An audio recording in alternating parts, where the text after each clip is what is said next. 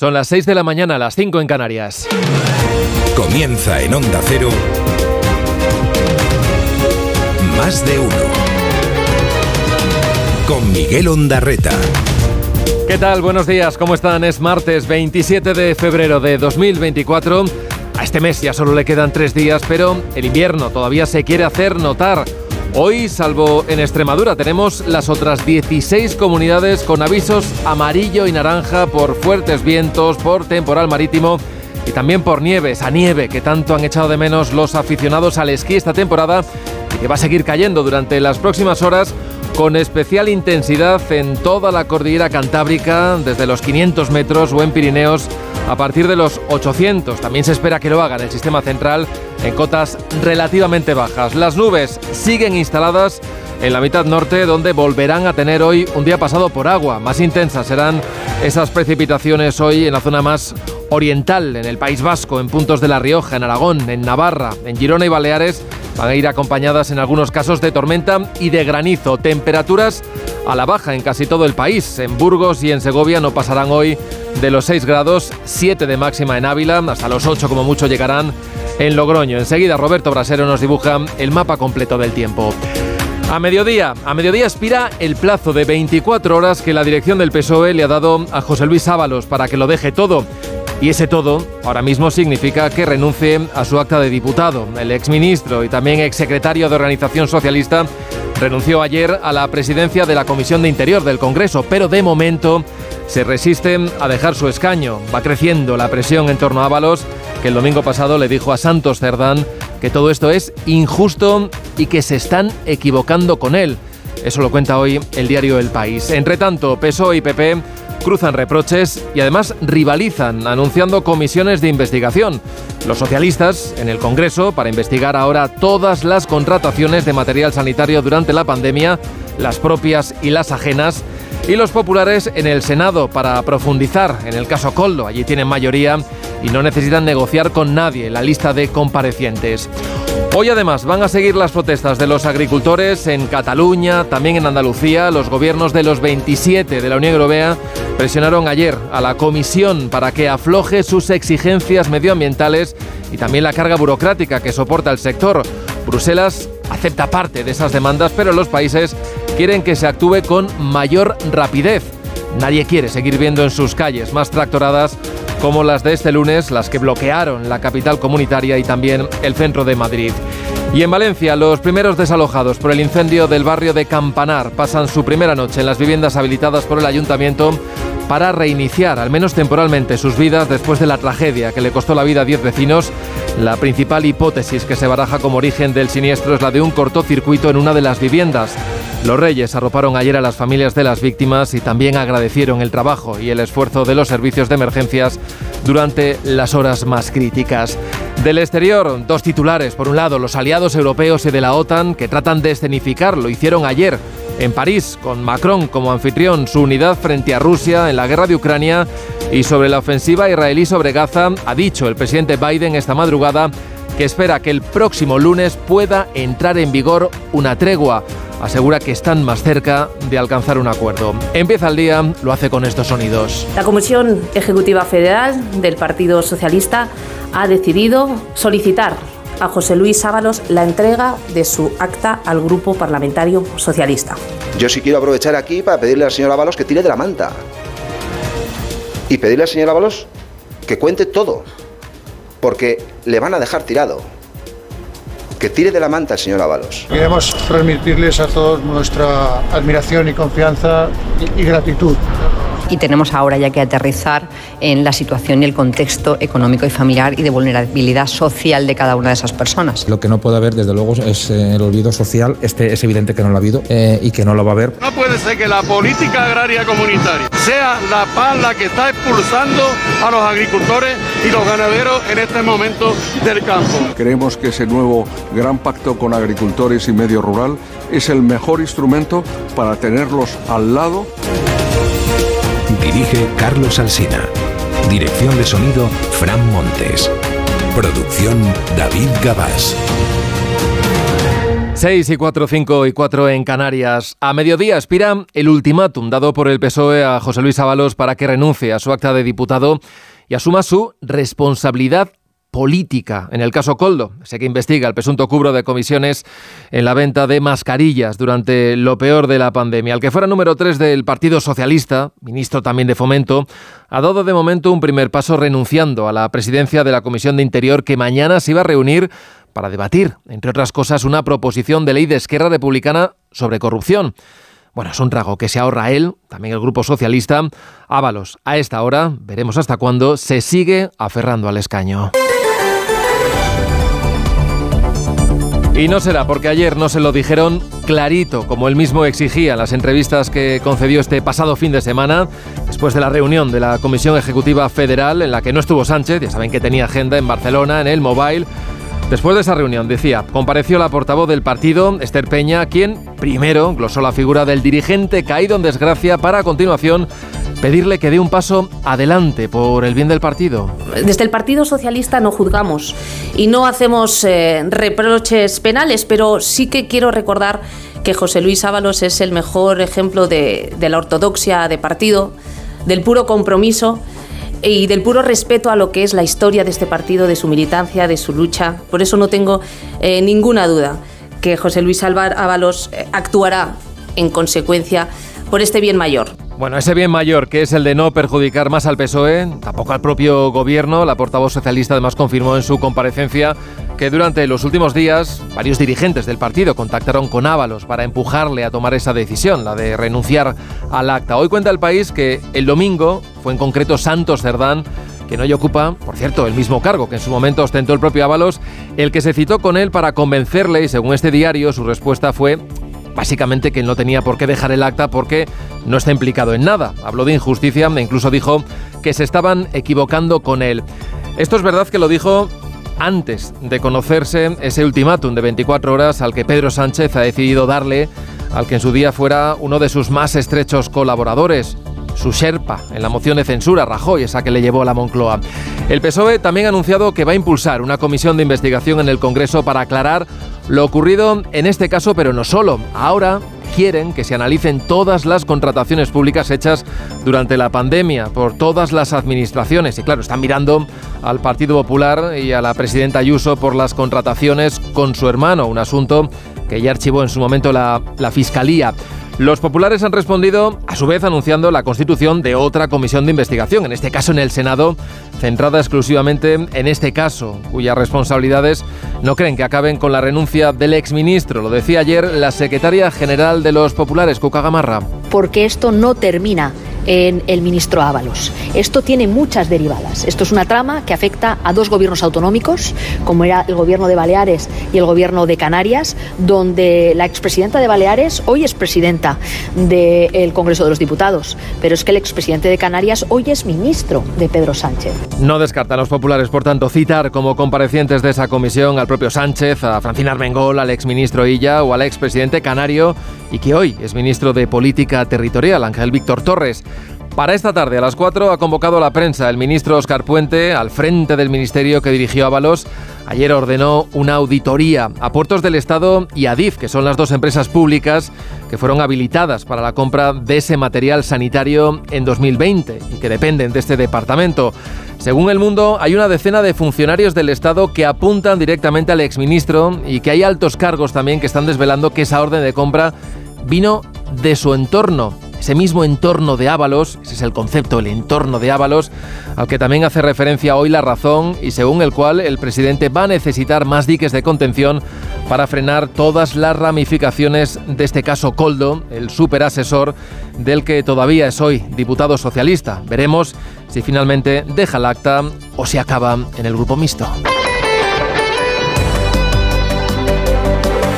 La fecha de ayer, la del 26 de febrero, estaba marcada en rojo por los trabajadores del campo que desde hace más de un mes están protestando en buena parte de la Unión Europea por esas exigencias que impone Bruselas en materia medioambiental y por el papeleo para recibir las ayudas comunitarias. Vienen denunciando también, aquí lo hemos contado, esa competencia desleal que dicen sufrir por parte de terceros países. Mientras ayer cientos de tractores hacían sonar sus claxones mientras se quemaban neumáticos y se lanzaban estiércol en pleno barrio europeo de Bruselas, los ministros de Agricultura de los 27 conseguían arrancar a la Comisión Europea al menos un compromiso en forma de paquete de medidas para relajar los requisitos medioambientales, también para reformar una vez más la PAC, esa política agraria común, para prorrogar las ayudas y para incentivar las políticas verdes en lugar de hacerlas obligatorias. Yo creo que la orientación es correcta, pero muchas veces el método es también la sustancia y en este caso el método, es decir, tener a los agricultores al lado, escucharles, eh, dar respuesta y en definitiva que comprendan que estamos apoyándoles es absolutamente fundamental. Esto decía el ministro Planas ayer, que como el resto de titulares de Agricultura presionaron en Bruselas para no asfixiar más al sector primario y adoptar medidas de forma rápida para poner fin, entre otras cosas, a las movilizaciones que ayer volvieron a colapsar el centro de Madrid con paradas de tractores y agricultores frente al Ministerio y la sede de la Comisión Europea. Para este martes, la Unión de Payesus ha convocado más protestas en Cataluña y las grandes organizaciones tienen previsto cortar el tráfico en la autovía que une Córdoba y Málaga a la altura de Lucena. Todos están muy agradecidos, no solo las personas más afectadas. Yo creo que han dado un mensaje ejemplar a la sociedad, a toda Valencia y a toda España. Así que de verdad, gracias. Muchas gracias. Los Reyes anoche en Valencia dando apoyo, ánimos y además reconociendo el trabajo y el esfuerzo de los servicios de emergencias, de los bomberos, de los efectivos de la UME, de la Cruz Roja, de la policía, también de protección civil después de ese incendio que devoró ese bloque de, 300, de 138 viviendas en el barrio de Campanar y que le costó la vida a 10 de sus vecinos. Bueno, con sus familias y con quienes lo han perdido todo se reunieron previamente el rey y la reina durante una hora en el Palau de la Música donde escucharon el testimonio de cada uno de ellos y todos, todos coincidieron en hacerles una petición, que no se les olvide. Ayer también el Consorcio de Bomberos de Valencia emitió un comunicado defendiendo la labor de las primeras dotaciones que acudieron al incendio. De momento la Policía Científica ya ha terminado sus trabajos en el edificio y los informes preliminares apuntan a un cortocircuito como origen de ese fuego en la vivienda número 86. Su inquilino no estaba dentro en ese momento, cuentan Hoy el diario Las Provincias que el fallo pudo estar en un calentador o en otro aparato conectado a la red eléctrica y otras fuentes que apuntan al motor de un toldo. Eso es lo que se va a seguir investigando mientras los primeros desalojados ya han podido pasar su primera noche en las viviendas habilitadas por el ayuntamiento en el barrio de Safranar. Más de uno en Onda Cero. Donde Alsina. A las 6 y 12, 5 y 12 en Canarias echamos ya un primer vistazo a la prensa, portadas con un asunto prácticamente monotemático. En la razón, el entorno de Ábalos, lo contamos ahora, airea que tienen cosas que contar.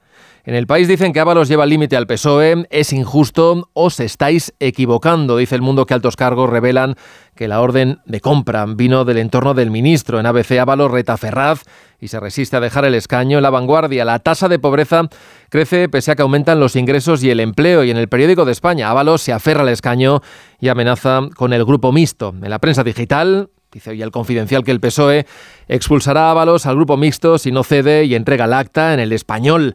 Ábalos mantiene en vilo al PSOE, pone condiciones para dejar el acta pese al ultimátum de Sánchez y el diario.es dice que Ábalos se resiste a abandonar el Congreso y se enfrenta a la ruptura con el PSOE. Cuenta el Independiente que la trama Coldo blanqueó 1,8 millones a través de una empresa que no tenía empleados.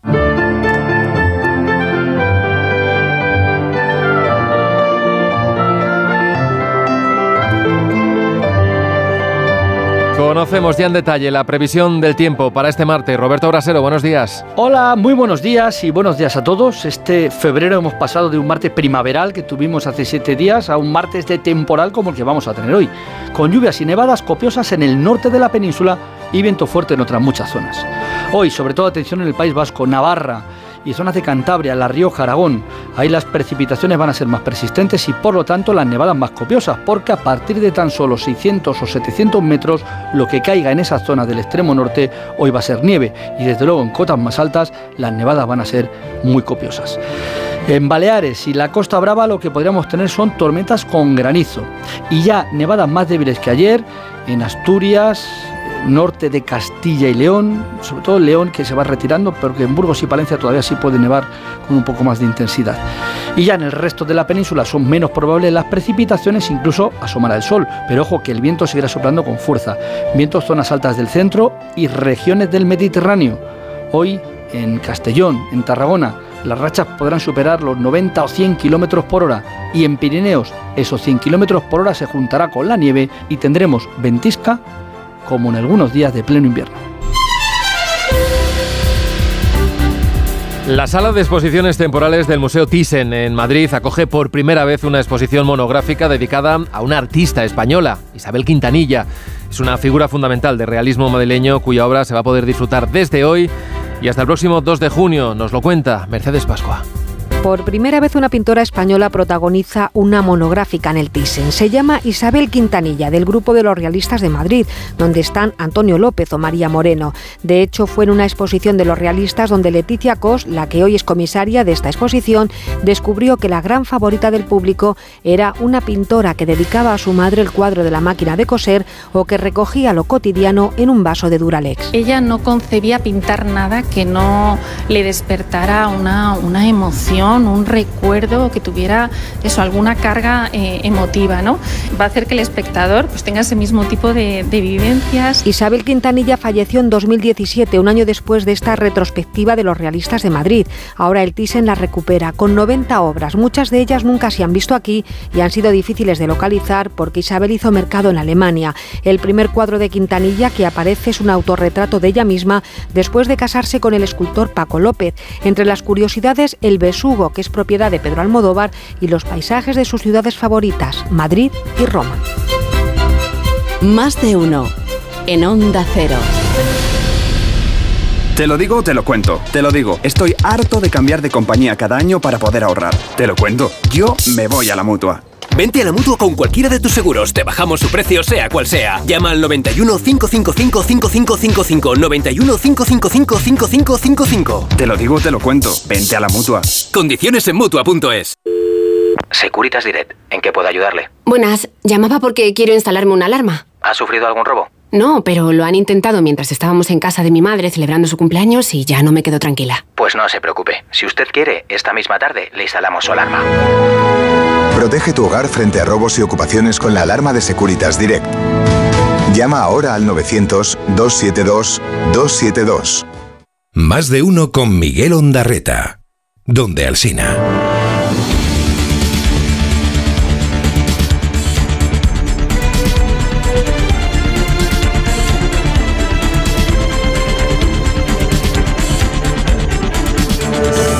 6 y 17, 5 y 17 en Canarias. Joe Biden espera un alto el fuego en Gaza este próximo lunes. My, my national security advisor tells me that we're close. We're close. It's not done yet.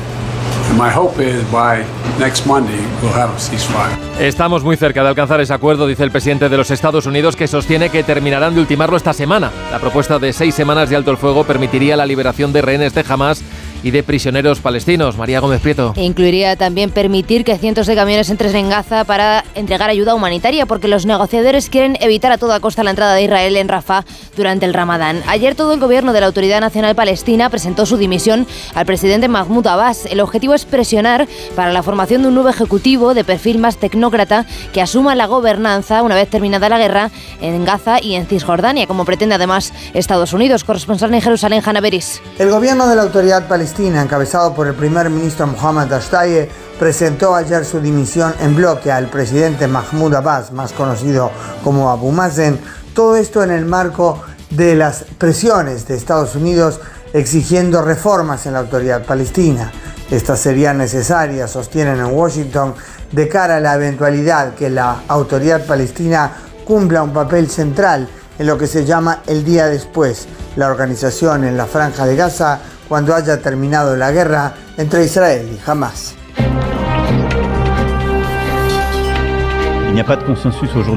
Todavía no hay un consenso para enviar de manera oficial tropas terrestres a Ucrania, pero iremos viendo sobre la marcha. No podemos descartar nada y haremos todo lo que haga falta para que Rusia no gane esta guerra.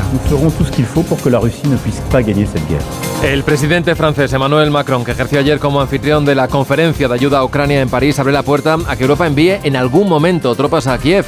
Lo comparaba con el envío de aviones de combate que hace dos años nadie contemplaba. Los 21 líderes internacionales reunidos en el Elíseo sí coincidieron en reforzar el compromiso con el gobierno de Zelensky para encaminarse a una economía de guerra y mostrar una Europa fuerte ante la amenaza de Vladimir Putin. Corresponsal en París, Álvaro del Río. Una cumbre extraordinaria que sirvió para escenificar la unidad de los aliados y redoblar el apoyo a Ucrania, cuyo presidente Zelensky se quejaba ayer de que la ayuda prometida tarda en llegar. El anfitrión Emmanuel Macron recalcó que Rusia no puede ni debe ganar la guerra porque en juego está la seguridad y estabilidad de Europa y para ello, dijo el presidente galo, no se puede excluir ninguna opción, incluso el envío de tropas terrestres, aunque por ahora precisó no hay consenso, si lo hay en seguir enviando armas, munición, misiles de medio y largo alcance. El presidente del gobierno, Pedro Sánchez, participó pero sin hacer declaraciones ni atender a la prensa en ningún momento.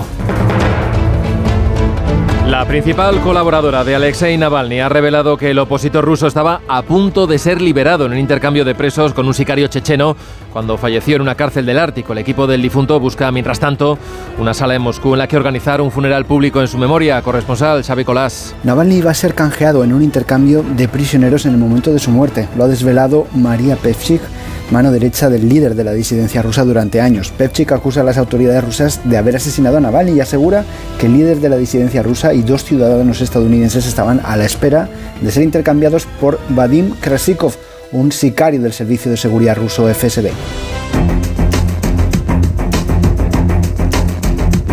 Suecia podrá convertirse en el socio número 32 de la OTAN. Ayer, tras muchas reticencias y dos años de bloqueo, el Parlamento de Hungría dio el visto bueno a su incorporación. Asunción Salvador.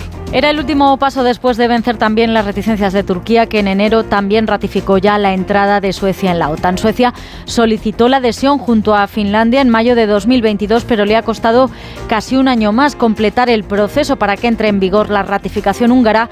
Ya solo falta que la firme el jefe del Estado.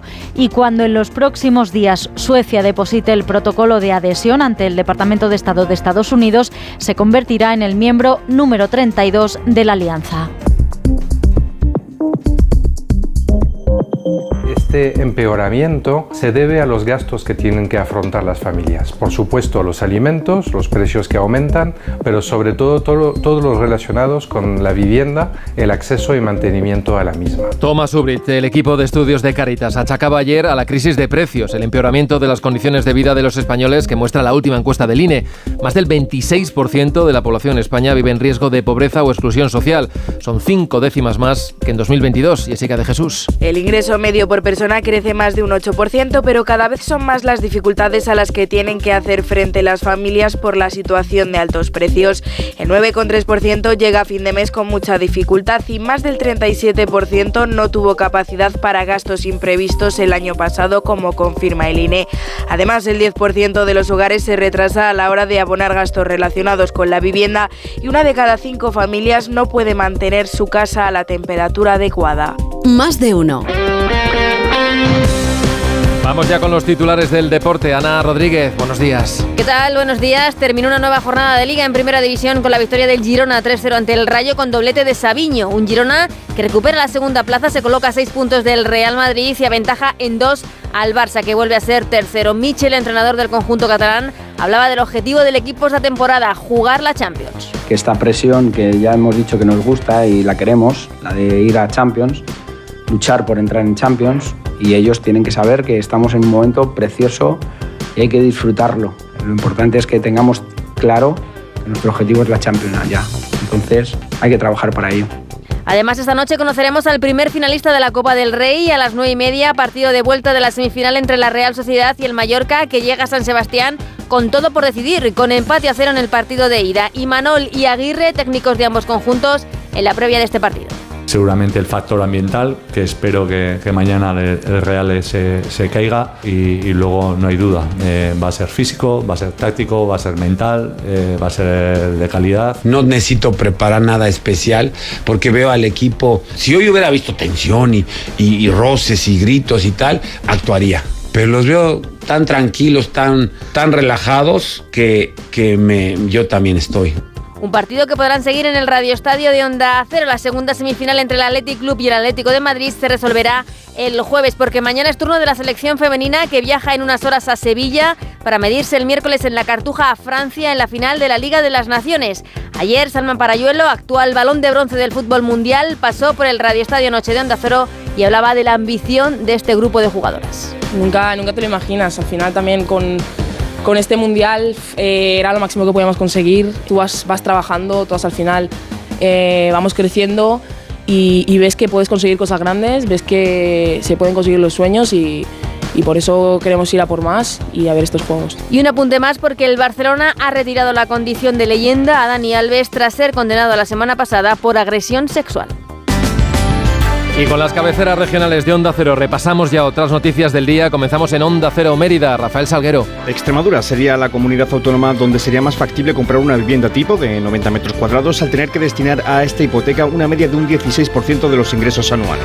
Y Onda Cero Las Palmas, Gustavo de Dios. El gobierno de Canarias confirma los plazos para la ley que regulará el alquiler vacacional y espera tenerla en vigor en tres o cuatro meses, una actividad sin control de ningún tipo en Canarias y que se va a prohibir en zonas que no tengan interés turístico. Redifusión brevísima del más de uno que usted quizá no escuchó. Pero nosotros no vamos a entrar en ese terreno porque aquí lo que nos interesa es la parte musical y hemos llamado a lo más parecido que tenemos aquí en la quinta hora un experto musical que es, que es el programa, ¿no? que es Doroteo Padrazo, más conocido como Tadito. Mi gurú es un cangri. Yo llevo, ya tú sabes, algunas de sus frases tatuadas. Sentencia, que son lesión de vida, en el que no las quiero olvidar y como se me olvidan, pues me las apunto. O sea, por, por ejemplo, aquí en el brazo dice, si la vida te da limones, cámbialo por melones. Luego tengo otra tatuada en el pecho que dice, la verdad es que es para cagar como en mi casa en ningún sitio. El gordo, el gordo, uy, el gordo. El gordo nos tiene, sí, sí. Fíjate que ya lo dijo Sánchez este fin de semana, ¿eh? El gobierno va a ser implacable con la corrupción. Así que exigimos a Feijó que ya puede ir despachando a Ábalos y a su tropa. No, sí, ¿cómo fuera. que pero ¿cómo que Feijó? Si Ábalos es de los suyos. No, Ábalos y Coldo son del PSOE. No, Ábalos y Cordo. Que sí, que son del PSOE, me va a decir. No, no, no, no, Que no, hombre, no. sí, que son del. PSOE. que pensamos cuando eh, sabíamos, supimos que íbamos a venir a La Razón, dije, yo, a mí se me ocurrió el sueño de La Razón produce Más de uno. En Onda Cero. Ayudo a hacer los deberes a los niños y descanso. Eh, Vale, ayudo a hacer los deberes a los niños, acerco a mi madre a Aquagym y descanso. Vale, ayudo a hacer los deberes a los niños, acerco a mi madre a Aquagym, paseo a Coco y... No se puede estar en todo.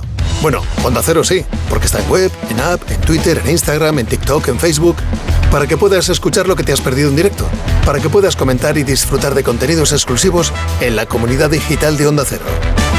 Onda Cero, tu radio. Julia y tú. La gente que nos escucha todos los días sabe un montón de nosotros. Complicidad y conexión. Una radio abierta, interactiva, que sabe a quién se dirige. Cada tarde, Julia te espera para hablar y debatir. Si quieren comunicarse con nosotros para preguntar, consultar, decir, opinar, quejarse, protestar, lo que sea. Julia en la onda, con Julia Otero. Cada tarde desde las 3 y siempre que quieras en la web y en la app de Onda Cero. Te mereces esta radio. Onda Cero, tu radio.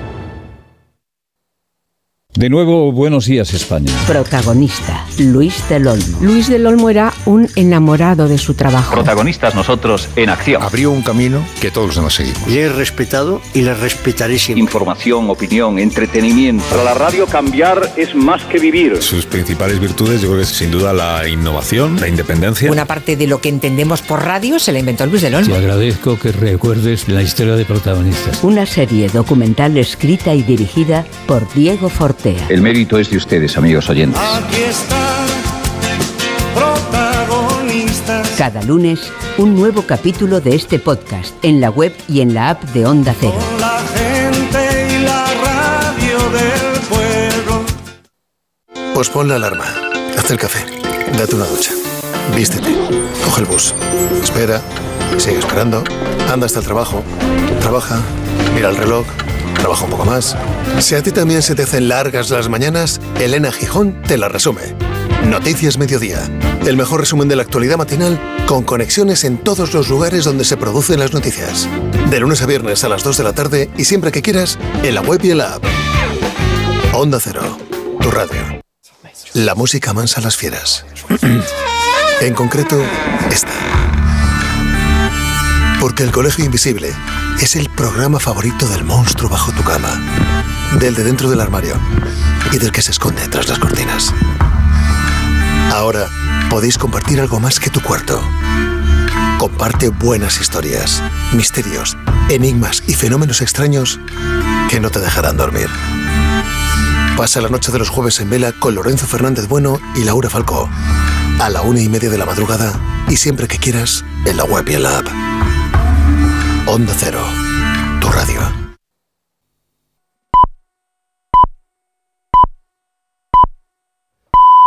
Son las seis y media, las cinco y media en Canarias.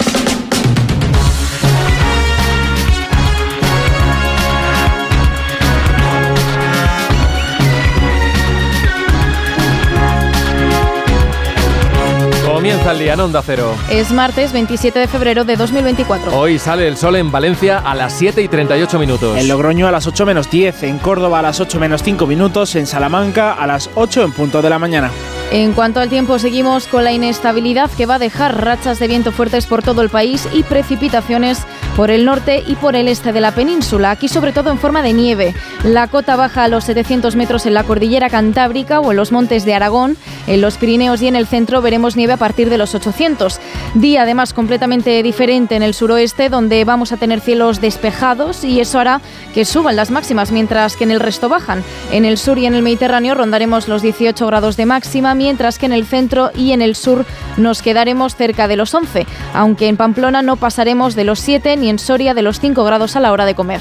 Este martes será noticia la ley de familias y la investigación de la muerte de un joven en Burgos este pasado fin de semana. Los detalles con Elena Bueno y con Manuel Pecino. El Consejo de Ministros celebra hoy su habitual reunión semanal y pretende sacar adelante el proyecto de ley de familias para que pase a tramitarse en el Parlamento. El texto, que ya se aprobó en la anterior legislatura pero decayó con la disolución de las Cortes, podría recoger la ampliación de a 20 semanas de los permisos de paternidad o la modificación del concepto de familia numerosa. Además, el Gobierno va a aprobar hoy la nueva convocatoria de becas y ayudas al estudio para el próximo curso que incluirá una rebaja del 33 al 25% del porcentaje de discapacidad necesario para optar a estas ayudas. Y hoy pasará a disposición judicial el chico de 23 años detenido por la muerte de otro joven de Valladolid el pasado sábado en Burgos cuando celebraba con unos amigos una despedida de soltero. La víctima de 32 años se desplomó en torno a las 5 de la mañana y según la investigación habría sido por un golpe que recibió de forma sorpresiva y que hizo que falleciera en el acto. La policía cree que el motivo de la agresión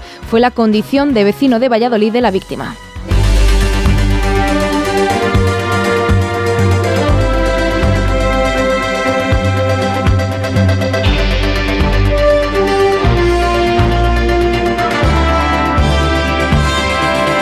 We know what uh, the farmers want, and the shortly speaking, we can say that apart the some Es el comisario europeo de Agricultura que este martes ha estado reunido con los ministros del ramo de los 27. Todos han solicitado a la Comisión de forma unánime que escuche a los agricultores que ayer protestaron en Bruselas y que asuma sus reclamaciones como la de rebajar las trabas burocráticas. Y Bruselas ha aceptado, consciente de que hay que frenar las protestas del sector que se van repartiendo por todo el bloque, viendo que se acercan las elecciones europeas. Acepta simplificar los trámites para los pequeños productores, rebajar las exigencias medioambientales o flexibilizar la PAC. El ministro Planas y sus homólogos se reconocen contentos, pero creen que todavía son medidas insuficientes. Aún así, la Comisión se ha abierto a aceptar nuevas propuestas antes de que termine esta legislatura. Corresponsal europeo, Jacobo de Regoyos. El comisario de Agricultura ha abierto la puerta a reformar la política agrícola común de nuevo, la que se ha vuelto a aplicar desde el 2023, aprobando un paquete de medidas para relajar los requisitos medioambientales y abrir la puerta a prorrogar las ayudas de Estado al campo. Se reconoce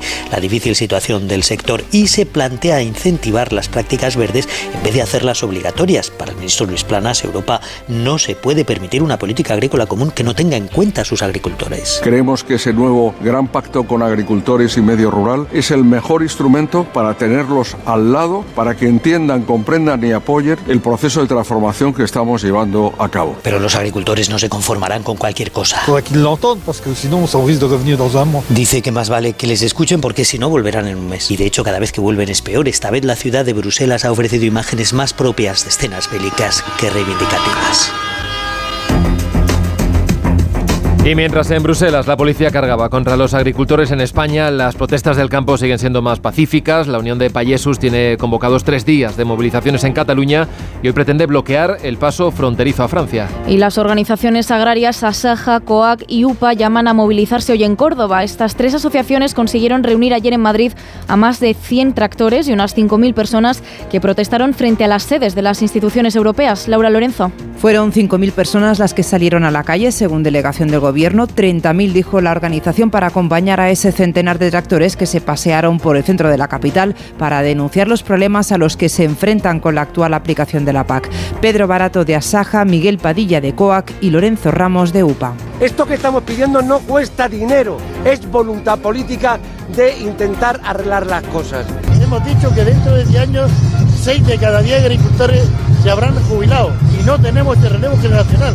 Porque los agricultores y los ganaderos somos los primeros que sufrimos las consecuencias del cambio climático.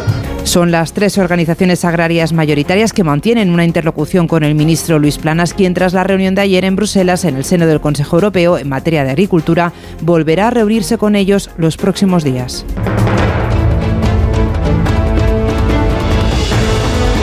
6 y 35, 5 y 35 en Canarias. El plazo que el Partido Socialista ha dado a Ábalos para que renuncie a su acta de diputado acaba en apenas unas horas. Desde que se conoció la detención del asesor, el Gobierno ha evitado confrontar directamente con el exministro, pero ayer, después de la Ejecutiva Federal, la portavoz Esther Peña le pedía que abandonase su escaño en el Congreso. Aseguran los socialistas que no son quienes para juzgar a nadie y que saben que el nombre de José Luis Ábalos no aparece en la investigación, pero le piden su renuncia porque creen que como ministro tuvo una responsabilidad política. Ábalos va a agotar el plazo para dar una respuesta de momento ha renunciado a lo que el PSOE le iba a retirar igualmente, la presidencia de la Comisión de Justicia, Ignacio Jarrillo. El PSOE tiene claro que el diputado Ábalos debe dejar su escaño sin pedir nada a cambio tras el proceso judicial contra su antiguo asesor, Coldo García, por el presunto cobro de comisiones ilegales en la venta de mascarillas en pandemia. A partir de ahí, de entregar el acta, el partido sabrá hacer lo que tenga que hacer, pero primero, dice la portavoz socialista, el escaño. La Comisión Ejecutiva Federal considera que sí existe una responsabilidad política por ello, esperamos que la entrega del acta se produzca en las próximas 24 horas y así se lo hemos comunicado. Ya quedan muchas menos horas de 24, aunque tendrá que aplicarse el PSOE lo del diálogo esta vez con su exministro, porque mucho menos quieren verlo sentado en el grupo mixto. El actual ministro de Transportes, Óscar Puente, va a comparecer este martes para dar detalles sobre la auditoría interna que han cargado en las dos empresas públicas que dependen de su cartera para investigar la compra de las mascarillas. Desde el PSOE pedirán una comisión de investigación en el Congreso para esclarecer todo lo que tenga que ver con este caso y cualquier otro contrato público de cualquier administración para la compra de material sanitario en pandemia. Ferraz dice que con esto dan la cara, pero la oposición interpreta que lo que intentan es diluir el caso Coldo con otros. El PP anuncia que creará otra comisión en el Senado, pero solo para esta presunta trama de corrupción. Génova lleva días asegurando que el PSOE no le pedía a Ábalos su renuncia porque Sánchez estaba amenazado, pero después de que Ferraz se la haya pedido, el portavoz del Partido Popular, Borja Semper, asegura ahora que intentan poner un cortafuegos con el exministro. Y es verdaderamente vergonzoso que el Partido Socialista pretenda que el cortafuegos de la petición de cese del señor Ábalos solucione y acabe con todo. Yo sí quiero aprovechar aquí para pedirle al señor Ábalos que tire de la manta y pedirle al señor Ábalos que cuente todo porque le van a dejar tirado. Que tire de la manta el señor Ábalos. La misma expresión la usan en Vox, que creen que el PSOE ha pactado con Ábalos que no tire de la manta. En Sumar, Yolanda Díaz defiende la actuación de Sánchez y celebra la comisión de investigación. Queremos transmitirles a todos nuestra admiración y confianza y, y, gratitud. Es Felipe VI que junto a la reina Leticia saludaba ayer a todos los equipos de emergencia que trabajaron la semana pasada en el incendio en el edificio de Valencia. Antes, los monarcas estuvieron una hora reunidos con las familias afectadas, a quienes han escuchado y han trasladado todo su apoyo. La investigación sobre las causas del incendio continúa bajo secreto de sumario, pero apunta a que el origen pudo estar en un fallo eléctrico en uno de los balcones. El consorcio de bomberos de Valencia ha defendido además la actuación de los efectivos. Se trabajó, aseguran, conforme a los protocolos. Este lunes han empezado a relojar a las primeras familias en el edificio propiedad del ayuntamiento, donde podrán estar unos meses, y se han aprobado un paquete de medidas para ayudas directas de 4 millones de euros. Onda Cero Valencia, Nuria Moreno. Esas ayudas incluirán hasta 10.000 euros para atender las necesidades básicas y urgentes, hasta 1.500 al mes para alquiler y bonificaciones fiscales para quienes decidan comprar una casa nueva. Lo anunciaba el presidente de la Generalitat, Carlos Mazón, tras un pleno del Consejo Extraordinario este lunes por la tarde y anoche.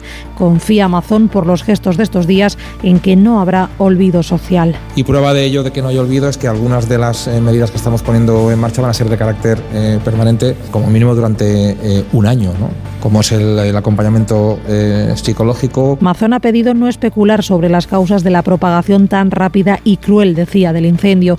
Esperarán a tener una certificación precisa de con qué materiales se había construido la fachada. La Generalitat ya ha preparado un grupo de expertos para adoptar las decisiones oportunas una vez tenga ese informe.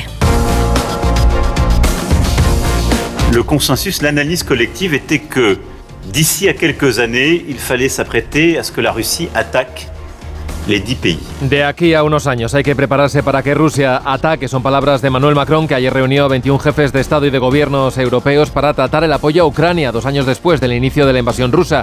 El presidente galo no descarta la movilización de tropas para evitar que Rusia gane la guerra. Corresponsal en París, Álvaro del Río. Un doble mensaje dejó ayer la cumbre en el Elíseo sobre Ucrania, de unidad entre los aliados y determinación total para que Rusia no pueda ganar la guerra. Así lo sentenció el anfitrión Emmanuel Macron, porque Europa dijo tiene claro que su seguridad y estabilidad dependen de que Moscú no venza, de que salga derrotada. Para ello se ha de reforzar el apoyo financiero, militar, pero el presidente galo no excluye incluso en el futuro el envío de tropas. Todo lo hemos abordado esta noche de modo muy libre y directo. Hoy no hay consenso para enviar de manera oficial asumida tropas terrestres, pero nada debe ser excluido. Haremos todo lo que haga falta para que Rusia no pueda ganar esta guerra. La veintena de dirigentes presentes, entre ellos Pedro Sánchez, que no hizo declaración alguna ni a su llegada ni al término del encuentro, coincidieron en tomar nuevas iniciativas, por ejemplo, en la ciberguerra que también libra Rusia, en la coproducción de armamento y munición, operaciones de desminado o la puesta en marcha de una coalición para suministrar misiles y bombas de medio y largo alcance a Ucrania, que vive momentos complicados en el frente.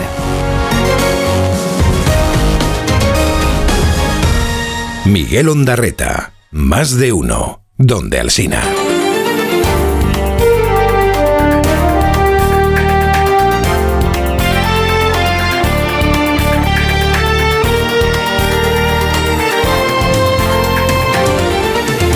El día este martes 27 de febrero nos trae además algunas otras noticias. Esquerra y el PSC ultiman la negociación de los presupuestos en Cataluña. Por segundo año consecutivo, el gobierno de Per Aragonés se apoyará en los de Salvador Illa para sacar adelante las cuentas. Dependen de nuevo del apoyo de Encomú Pudén, que rechaza destinar una partida al proyecto del Hotel Casino de Hard Rock en Salou. Encomú sostiene que Illa ha recibido la orden de Pedro Sánchez de aprobar las cuentas catalanas a cambio de que los de Aragonés apoyen los presupuestos generales del Estado en el Congreso. El PP arrasa en el recuento del voto exterior en Galicia, que no altera el resultado del 18 de febrero. Los eh, Ruedas han llevado la mitad de los votos emitidos fuera de España y se mantienen sin cambios, en la mayoría absoluta con 40 escaños. La novedad es que el PSG ha sido segunda fuerza en el sufragio exterior por encima del BNG y se han quedado a 70 votos de conseguir un escaño más por Orense. La participación del voto emigrante fue, no obstante, apenas un 5%. La Policía Nacional identifica en la provincia de Granada seis menores de entre 14 y 15 años por acosar durante tres cursos a un compañero de clase. Toda la ESO, la víctima había sufrido agresiones físicas, insultos, amenazas y acoso en redes sociales. Llegaron a estrangularle en el recreo, provocándole un desmayo, por lo que el chico intentaba no acudir a clase y desarrolló problemas de salud mental. El instituto tuvo constancia del acoso y activó un protocolo según el diario Ideal, pero la familia acudió a la vía policial. La Fiscalía de Menores se ha hecho cargo del asunto. El secretario general de Junts, Jordi Turul, se recupera después de ser intervenido a consecuencia de un infarto. Turul se encontró indispuesto y acudió al hospital de Belvitge en Barcelona, donde se le practicó un cateterismo. Su partido Junts per Ha comunicado que la intervención ha sido un éxito. Y el rectorado de la Universidad de Salamanca tacha de ignorante a Santiago Abascal por catalogar al centro como una máquina de censura. El presidente de Vox dijo en una cumbre ultraderechista en Estados Unidos que universidades como la de Salamanca, Bolonia o Harvard promueven, entre otras cosas, la censura y el adoctrinamiento. La universidad ha rechazado estas palabras en un comunicado. También lo ha hecho el presidente de la Junta de Castilla y León, que gobierna la comunidad con Vox. Fernández Mañueco defiende que la reputación de la universidad está por encima. En Onda Cero, más de uno.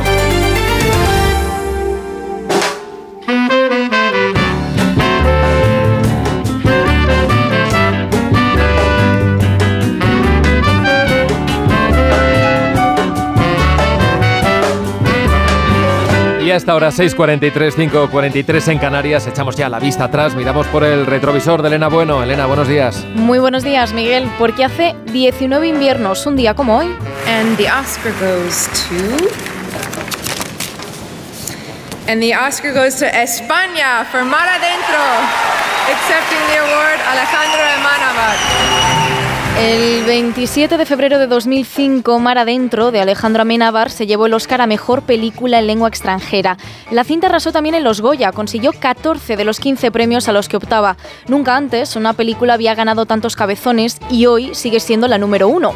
Con Mar Adentro, Amenábar reabrió el debate sobre la eutanasia a través de la historia de Ramón San Pedro, un marinero que se quedó tetrapléjico de joven y después de casi 30 años postrado en una cama solo tenía un deseo, morir dignamente. Es entonces se empieza a debatir entre quienes le apoyan y quienes intentan convencerle de que vivir merece la pena.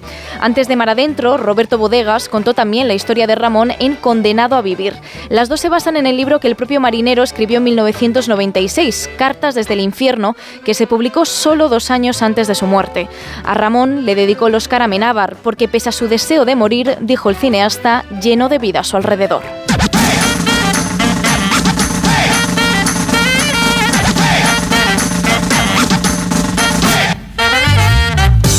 Y vamos a conocer la historia de una nueva canción. Sara Iturbide, buenos días. Buenos días, Miguel. Nos vamos a ir al año 2004, cuando Juan Esteban Aristizábal, Juanes, publicaba la canción de hoy, que es Volverte a ver. Daría hasta mi vida y mi fusil, mis botas y mi fe. Por eso en la trinchera de mi soledad, tus ojos son mi luz y tu esplendor, mi corazón. Juanes compuso este tema después de visitar a varios heridos en combate colombianos y tener la oportunidad de conocerles a ellos y sus historias de amor, que son las semillas de este tema. Le contaban los soldados que cuando estaban en el campo de batalla, muchas veces lo que más les protegía era su deseo de volver a ver a sus familias, a sus padres, a sus hijos, a sus parejas. Al cantante le impactó los testimonios de aquellos muchachos porque la mayoría de ellos eran muy jóvenes que habían tenido muchas dificultades en su vida y que en algunos casos incluso estaban mutilados y sin embargo mantenían la esperanza. Volverte a ver para poderme. Porque sin ti, mi vida yo no soy feliz.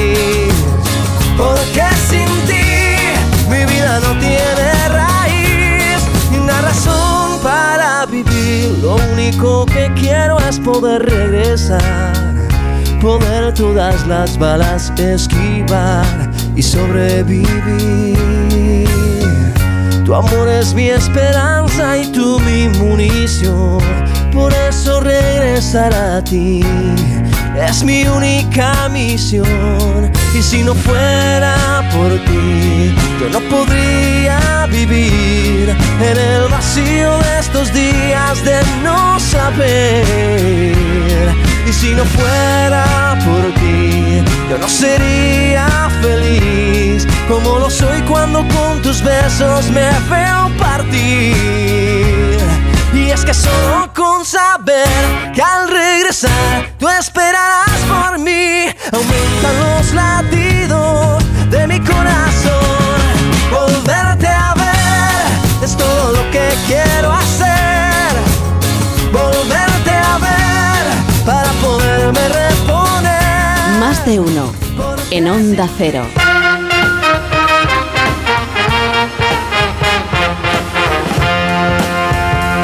En África están cada vez más preocupados por la demanda de piel de burro que reciben desde China. Es tan alta que está poniendo en peligro el futuro de este animal al que recurren y de qué manera en las áreas rurales del continente africano. Hoy vamos a descubrir para qué quieren los chinos este animal en las crónicas asiáticas con nuestra corresponsal en China, Isabel Fuello. ¿Qué tal? Buenos días. Hola, buenos días, Miguel. Eh, pues mira, parece ser que durante años empresas chinas habrían estado sacrificando millones de burros en toda África. Y todo por la gelatina que tiene la piel de este animal. Es el componente clave de una industria multimillonaria llamada Ejiao o gelatina de burro, y en la que confía la medicina tradicional china para aliviar problemas circulatorios, ginecológicos o respiratorios. Y que además esta gelatina es usada para elaborar dulces populares y productos de belleza en el país asiático. Se cree que esta industria se lleva por delante entre 4 y 6 millones eh, de burros al año, lo que equivale en torno al 10% de su población mundial. Y de ahí que la Unión Africana, órgano que engloba a 55 estados del continente y donde habita el 60% de los burros del planeta, adoptara este mes la prohibición de las exportaciones de piel de burro. Pero lo difícil aquí no es solo poner freno al tráfico legal, sino también al clandestino, ya que los mataderos no reconocidos o el robo de burros en las zonas rurales, donde dependen de estos animales para el transporte y la agricultura, se dan en abundancia. En los países africanos trabajan por concienciar a China y a toda la comunidad internacional sobre los peligros que la desaparición de este animal supone para muchos hogares rurales. El mensaje es claro. Dicen que sin burros, parte del trabajo pesado que realizan estos animales pasaría a recaer probablemente en niños o mujeres. Isabel, gracias. Hasta la semana que viene. Gracias, un saludo. Más de uno. En Onda Cero. Soy de legalitas porque a veces pasan cosas que no te esperas. Como cuando tuve aquel accidente y lograron que me indemnizaran. O cuando me hicieron unas quemaduras en la depilación láser y me ayudaron a ganar mi reclamación. Hazte de legalitas en el 900 y siente el poder de contar con un abogado siempre que lo necesites. Y ahora, por ser oyente de Onda Cero, ahórrate un mes el primer año.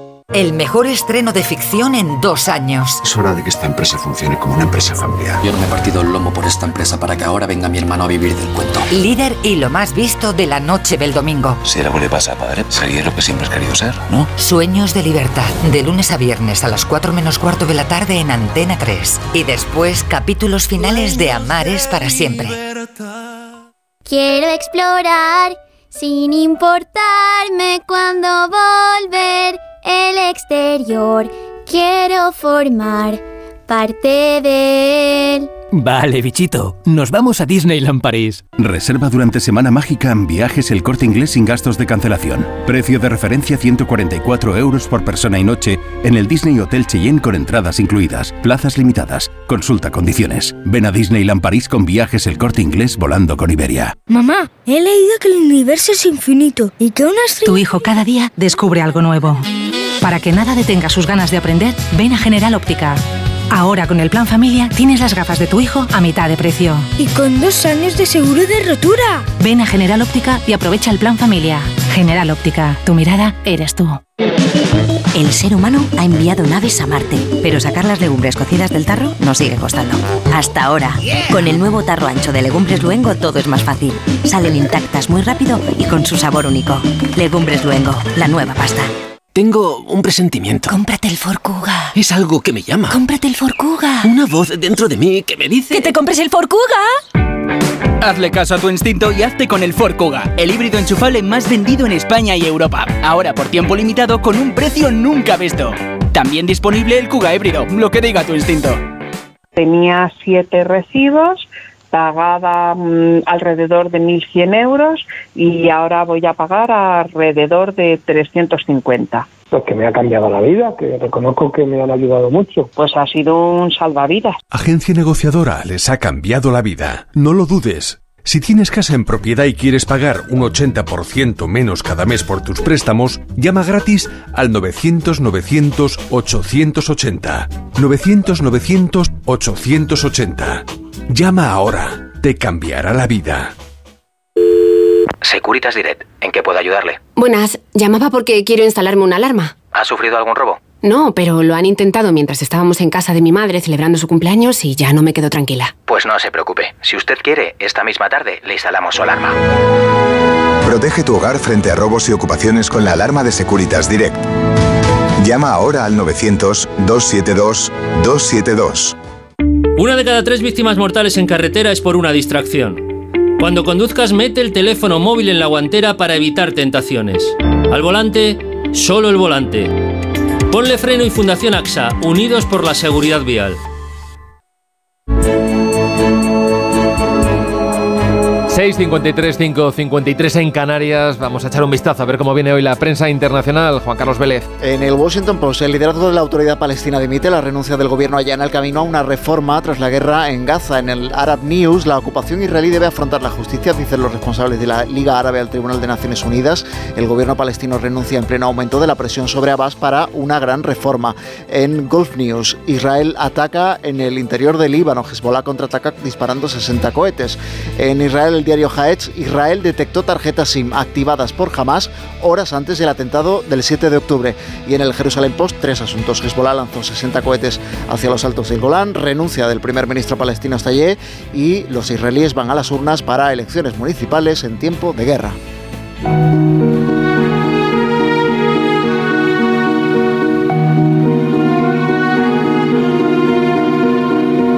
Contamos ya la noticia que no interesa a nadie, que nos trae como siempre David Gabás. Buenos días. Buenos días. Hoy nos vamos hasta Uzbekistán, donde 23 personas han sido condenadas a prisión por la muerte de 68 niños después de que tomaran jarabe para la tos contaminado.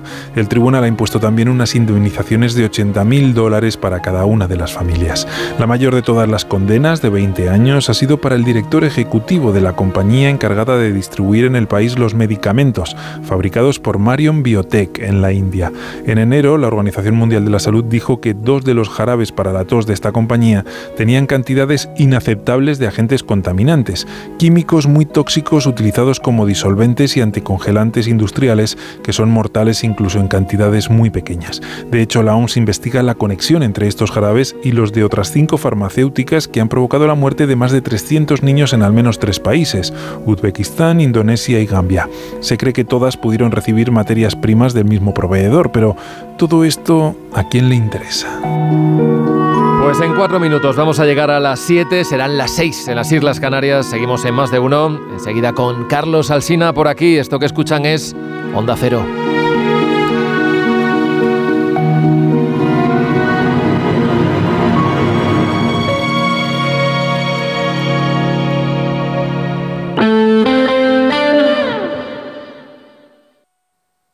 ...98.0 FM... Onda Cero, Madrid.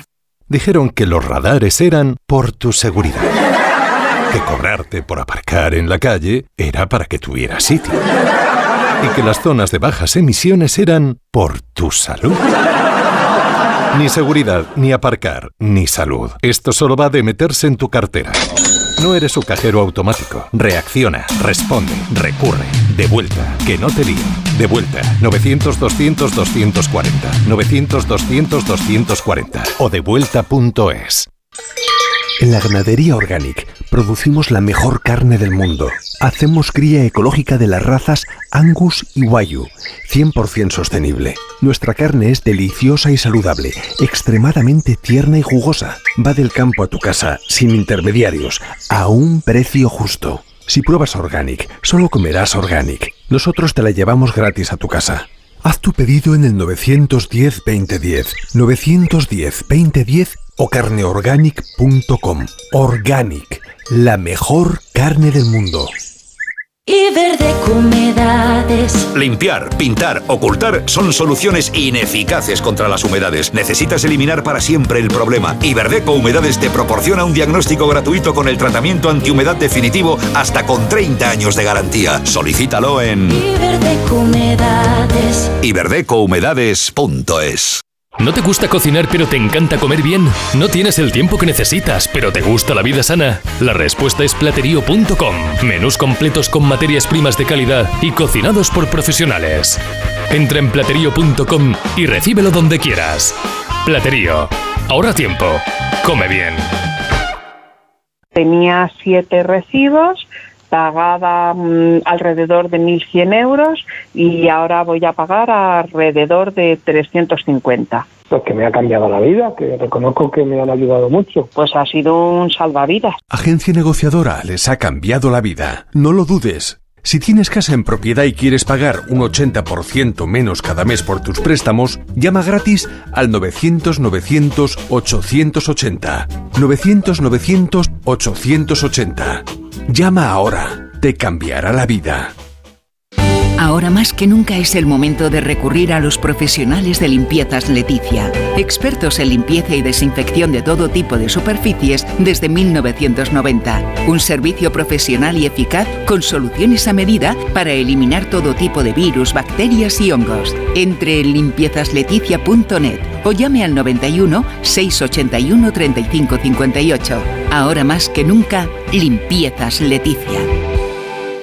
Solucionesconhipoteca.com. Préstamos desde 10.000 hasta 3 millones de euros. ¿Necesita liquidez? ¿Necesita dinero hasta la venta de su casa? ¿Necesita un préstamo para cancelar deudas o un embargo? Solucionesconhipoteca.com. 91 639 9407. Préstamos desde 10.000 hasta 3 millones de euros. Solucionesconhipoteca.com. Grupo Eneas. Muebles Adama. Renovar sus muebles es renovar su vida. Venga a conocernos y le sorprenderá todo lo que podemos hacer por usted. La más amplia variedad de muebles de calidad y diseño a un precio increíble. Muebles Adama. Ver a la calle General Ricardo 190 o entra en mueblesadama.com. 3x2 en implantes. 3x2 en implantes. El tercero se lo regalamos. 3x2 en implantes con el circonio más espectacular. 14.000 implantes nos avalan. Llámenos sin compromiso. 91 733 2080. Dentalmat.com. Siempre a su lado. 98.0 FM. Onda Cero, Madrid.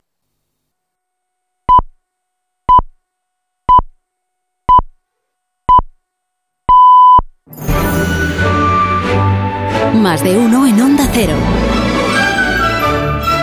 Donde Alsina. Son las 7 en punto de la mañana, 6 en punto de la mañana en Canarias. Felicidades a las honorinas, a los procopios, a los besas, los baldomeros y los gabrieles, y también a los gabis y a los baldos en el día de su santo.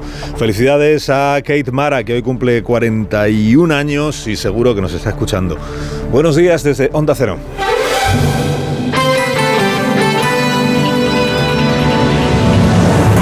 Dirección de sonido, Fran Montes. Producción, María Jesús Moreno y David Gabás.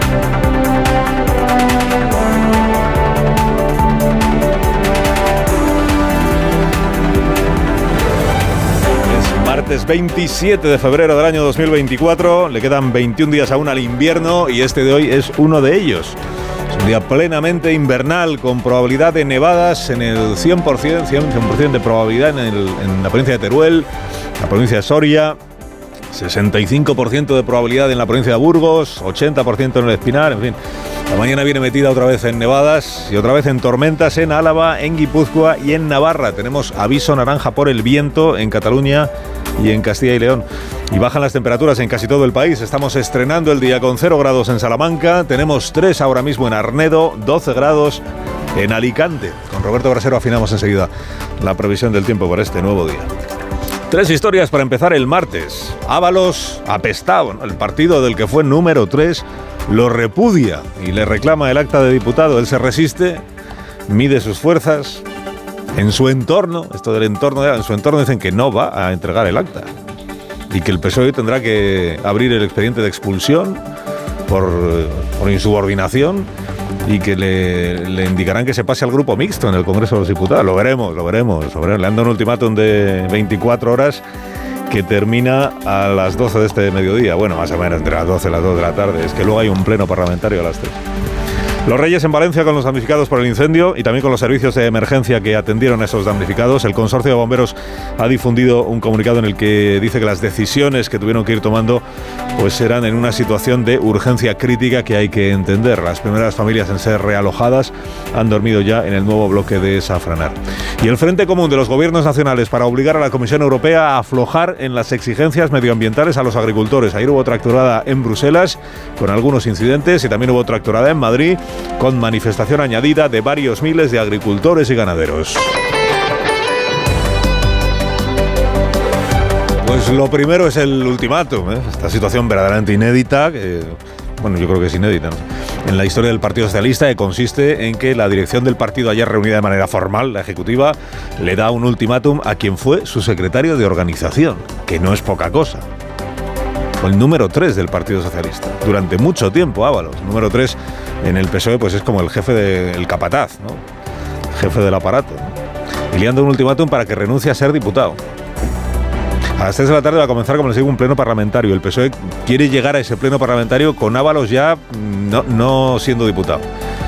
Que si, si renuncia, que a esta hora de la mañana no parece, pero quién sabe, si acaba renunciando, entraría de diputada la siguiente en la lista de Valencia, que es una señora que en su día fue condenada por conducir bajo los efectos del alcohol hace al- algunos años. Veremos si entra, si entra o no entra.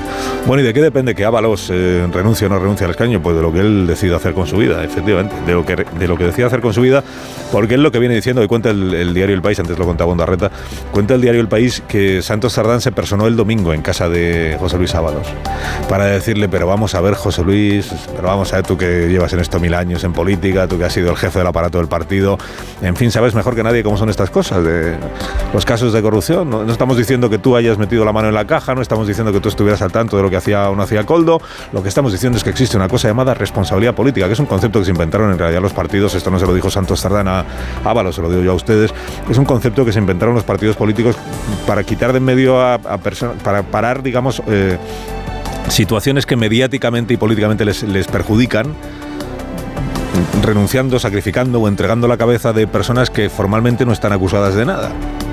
En los partidos políticos convive esta doble doctrina, ¿no? Esta que dice, depende del caso, aplican uno o aplican otra.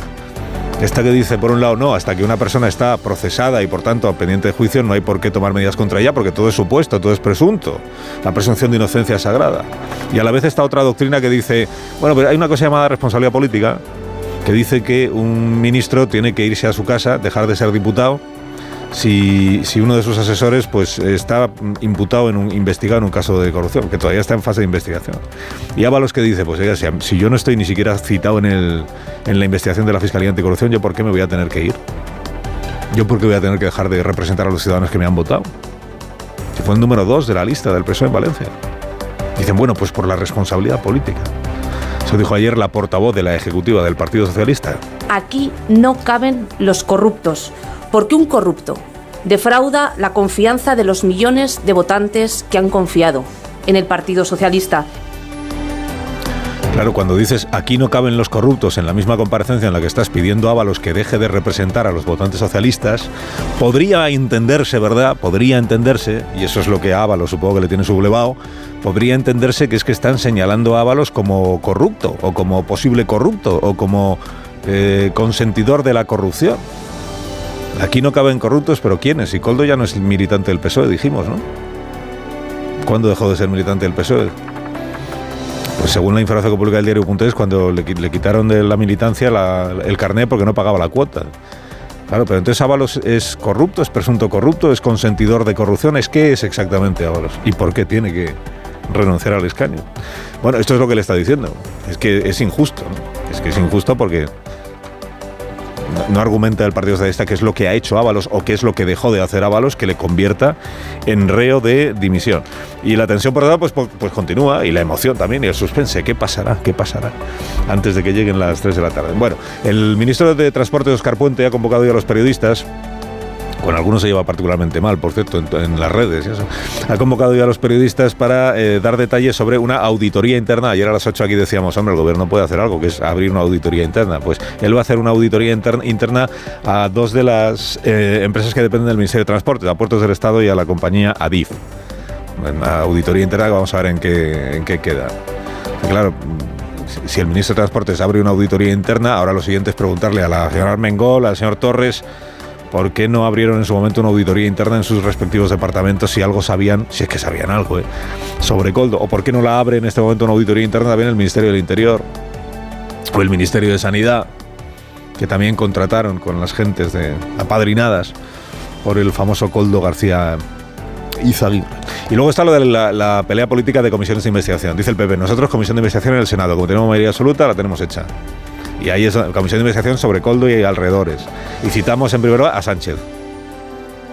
Y dice el PSOE, nosotros proponemos comisión de investigación en el Congreso, pero no solo sobre Coldo, sobre todas las adjudicaciones de contratos durante de todas las administraciones durante eh, los meses aquellos de la urgencia por conseguir mascarillas y respiradores. Eh. Hombre, esto también lo podían haber hecho, estamos en el año 24. Los hechos se corresponden con el año 2020, o sea, con el comienzo de la pandemia. Pues han tardado cuatro años en querer indagar sobre aquellas adjudicaciones, contratos. Y ahora dicen transparencia, limpieza, ya, pero lo, ahora quieres hacer una comisión de investigación por lo que lo quieres hacer, que es para mezclarlo todo, ¿no? Y diluir el caso Coldo en otros posibles casos que, aunque judicialmente no han llegado a nada, políticamente entiendes que los vas a poder exprimir. Estuvieron una hora los reyes, don Felipe y doña Leticia, ayer con las familias de los fallecidos en el incendio de Valencia y también con el resto de las familias, las que han perdido sus casas y están empezando a ser realojadas. El, el rey que pues fue saludando a todos los allí presentes y también después a los equipos de emergencia, a los profesionales de los bomberos, eh, del SAMU, del resto de los departamentos que acudieron en, ayuda de las personas afectadas. Saludó el rey y la reina a cada uno de ellos y reconoció que eh, los servicios de emergencia están preparados para todo, pero que algo así como lo que sucedió en Valencia sobrepasa a cualquiera.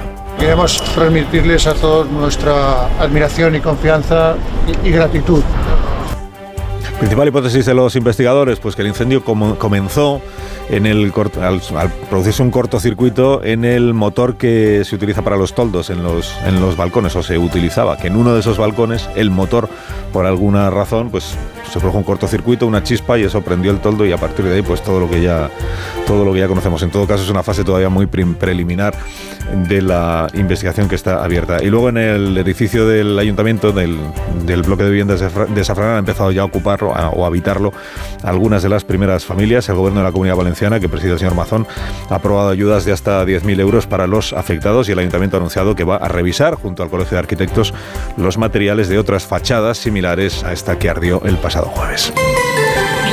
Y las tractoradas ayer en Bruselas, donde se reunían los ministros de Agricultura de los 27 países de la Unión Europea, con un pulso que está abierto entre los gobiernos de la Unión, los gobiernos nacionales, ahí estaba el ministro Planas, y la Comisión Europea, que al final ha tenido fruto, porque la Comisión Europea afloja en la política agraria común, afloja en los requisitos o las exigencias medioambientales para agricultores y ganadores y ganaderos y por eso se da por ganador, se da por satisfecho el ministro Luis Planas. Creemos que ese nuevo gran pacto con agricultores y medio rural es el mejor instrumento para tenerlos al lado, para que entiendan, comprendan y apoyen el proceso de transformación que estamos llevando a cabo. En Bruselas la policía recurrió a los gases lacrimógenos y hubo cargas policiales en la manifestación o tractorada de algunos agricultores con quema de neumáticos incluida, con lanzamiento de productos. La de Madrid ayer en el centro de la ciudad, pues bastante más pacífica o, plenamente pacífica, con 5.000 asistentes, porque hubo luego una manifestación también, 5.000 o 15.000 según los convocantes y con decenas de tractores que volvieron a recorrer el Paseo del Prado, la Castellana, hasta llegar a la puerta o a las puertas del Ministerio de Agricultura. Alsina en Onda Cero. 7 y 11, una menos en Canarias. Noticia de parte de la compañía Renfe que está sirviendo cinco, está invirtiendo 5.235 millones de euros en la renovación y la ampliación de la flota de trenes de viajeros y de mercancías. Es el mayor esfuerzo inversor que ha hecho esta empresa en las últimas décadas y que además dice Renfe que va a generar alrededor de 52.000 nuevos empleos. Objetivo, una mayor calidad, mejora de servicios y los nuevos trenes de Renfe que serán más eficientes acorde al compromiso de sostenibilidad de la compañía. Más de 5.000 millones de euros para hacer posible que Renfe disponga en 2026 de la flota más moderna de Europa. Renfe, tu tren. Empresa patrocinadora del equipo paralímpico español.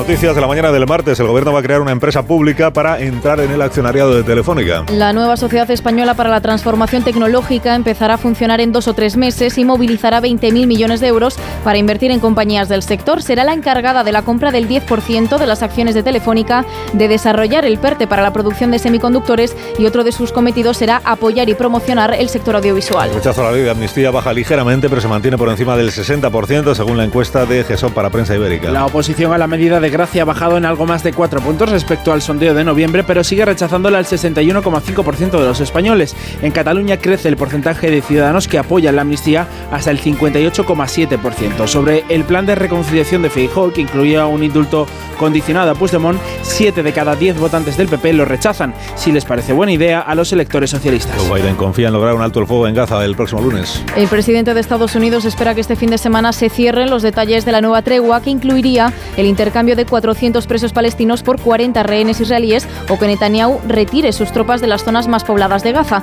Este lunes, el gobierno de la Autoridad Nacional Palestina ha presentado en bloque su dimisión. Según medios estadounidenses, sería el primer paso para formar un nuevo ejecutivo que asuma en el futuro el control de Gaza y Cisjordania. Macron insta a sus socios europeos a prepararse para una posible expansión de los ataques rusos en los próximos años. Es importante para el presidente francés mantener la escalada bajo control y por eso insiste en aumentar el apoyo militar y financiero a Ucrania. Una veintena de jefes de Estado y de Gobierno han acordado en París suministrar a Kiev misiles de medio y largo alcance y reforzar las sanciones a Rusia. Macron no descarta además enviar en un futuro tropas occidentales a Ucrania. Todo lo hemos abordado esta noche de modo muy libre y directo. Hoy no hay consenso para enviar de manera oficial asumida tropas terrestres, pero nada debe ser excluido. Haremos todo lo que haga falta para que Rusia no pueda ganar esta guerra. El Parlamento de Hungría desbloquea la entrada de Suecia en la OTAN. Era el último país que quedaba por ratificar su adhesión. Una vez que Víctor Orbán firme el acuerdo y Estados Unidos reciba el protocolo de adhesión, Suecia se convertirá en el, número, en el miembro número 32 de la Alianza Atlántica. El secretario general Stoltenberg celebra que su entrada fortalecerá a la OTAN. Orbán, después de dos años de bloqueo a Suecia, reafirmaba su compromiso con la alianza. La OTAN es una alianza de defensa y hacemos alianzas para defendernos los unos a los otros en caso de un ataque exterior. No hay un compromiso más serio que este. La pobreza en España supera ya los niveles prepandemia a causa de la inflación. El 26,5% de la población vive en riesgo de pobreza o exclusión social. El incremento de los precios, especialmente el de los alimentos y la vivienda, ha disparado los gastos de las familias. Uno de cada cinco niños vive en hogares que no pueden mantener la casa a una temperatura adecuada ni comprar carne o pescado. Gabriel González, especialista en políticas de infancia de UNICEF, reclama en declaraciones a Onda Cero más ambición de las autoridades. La pobreza infantil es un problema estructural que se incrementa durante las crisis, pero no se consigue reducir en los momentos de bonanza económica. Y creemos que se puede ser muchísimo más ambicioso en las políticas públicas que lo abordan. Más de uno. Securitas Direct, ¿en qué puedo ayudarle? Buenas, llamaba porque quiero instalarme una alarma. ¿Ha sufrido algún robo? No, pero lo han intentado mientras estábamos en casa de mi madre celebrando su cumpleaños y ya no me quedo tranquila. Pues no se preocupe. Si usted quiere, esta misma tarde le instalamos su alarma. Protege tu hogar frente a robos y ocupaciones con la alarma de Securitas Direct. Llama ahora al 900-272-272. 7 y cuarto, una menos en Canarias, previsión del tiempo para el día de hoy. Con Roberto Brasero. Buenos días, Roberto. Hola, Carlos. Muy buenos días y buenos días a todos. Mira, hace siete días teníamos un martes primaveral, anunciábamos un día de 20 grados de sol y hoy anunciamos un martes de temporal. Sí, ya lo estamos teniendo y va a seguir en las próximas horas norte de la península en cuanto a lluvias y nevadas que están siendo copiosas. Atención, comunidades del Cantábrico, norte de Castilla y León, La Rioja, pero sobre todo hoy hacia Navarra y otras zonas de Pirineos donde las nevadas van a ser más persistentes, más copiosas, porque se van a ir retirando con el transcurrir de la mañana de oeste a este. En León, en Asturias irá dejando de nevar, pero ya digo que, por ejemplo, en Navarra o en Huesca las nevadas sí van a ser más persistentes. Y no nos olvidemos de las lluvias que está haciendo elevar el caudal de algunos ríos de estas zonas. ¿eh? Lluvias que también en el norte van a ser abundantes. En Girona y Baleares lo que esperamos son algunas tormentas y puede que granizo, y ya en el resto de España las precipitaciones hoy van a ser menos probables menos lluvias o menos nevadas, pero viento sí. Ese va a seguir soplando con fuerza en el centro y este de España. Y las temperaturas igual de bajas que las de ayer, incluso un pelín más bajas a esta hora. Y además con el viento, la sensación será de un día de invierno. Más de uno en Onda Cero.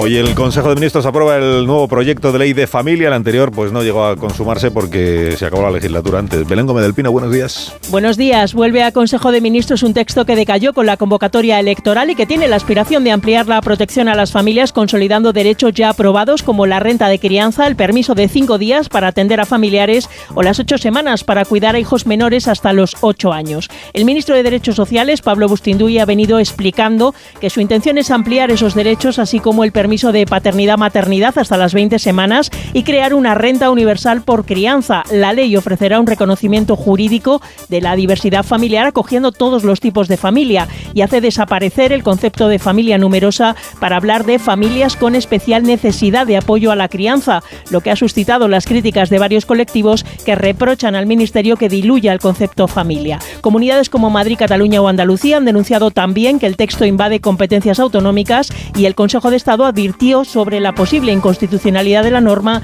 avalada entonces por el Ministerio de Ione Belarra. El primer comentario de la mañana en este programa con Marta García ayer. Buenos días, Marta. Buenos días, Carlos. Son las 7.18 y el exministro Ábalos sigue siendo diputado. El ultimátum de 24 horas que el PSOE le ha dado a Ábalos le da una especie de aire a Jack Bauer. Un Jack Bauer al revés, que en vez de ir contra todos para destapar la corrupción, lucha contra reloj para taparla. Como en la serie aquella 24, debería aparecer un reloj en la pantalla con la cuenta atrás en tiempo real, a ver si en los próximos minutos entrega su acta. Si no, ironías del destino, acabará desterrado en el grupo mixto. La Socialista del partido del que fue secretario de organización le da 24 horas para que entregue su escaño y salga con las manos en alto sin tocar la manta. Y el cortafuegos está abrasando al partido. Son las 7 y 19 y Ábalos sigue siendo diputado al menos por tres razones. La primera porque puede, porque aferrarse al escaño y apelar a la presunción de inocencia todavía tiene tiempo. Y esto nos lleva a la segunda razón, el argumento que el propio Ábalos dio el sábado en la sexta para justificar que siga siendo diputado. Dijo que si esto se hubiera producido siendo ministro es evidente que tendría que haber dimitido. O sea, aceptar las responsabilidades políticas las acepta, pero no dimite porque cree que como diputado dan igual, como en aquella indemnización en diferido para Bárcenas, al caso Coldo llega la responsabilidad en diferido, la manga riega y al escaño no, no llega.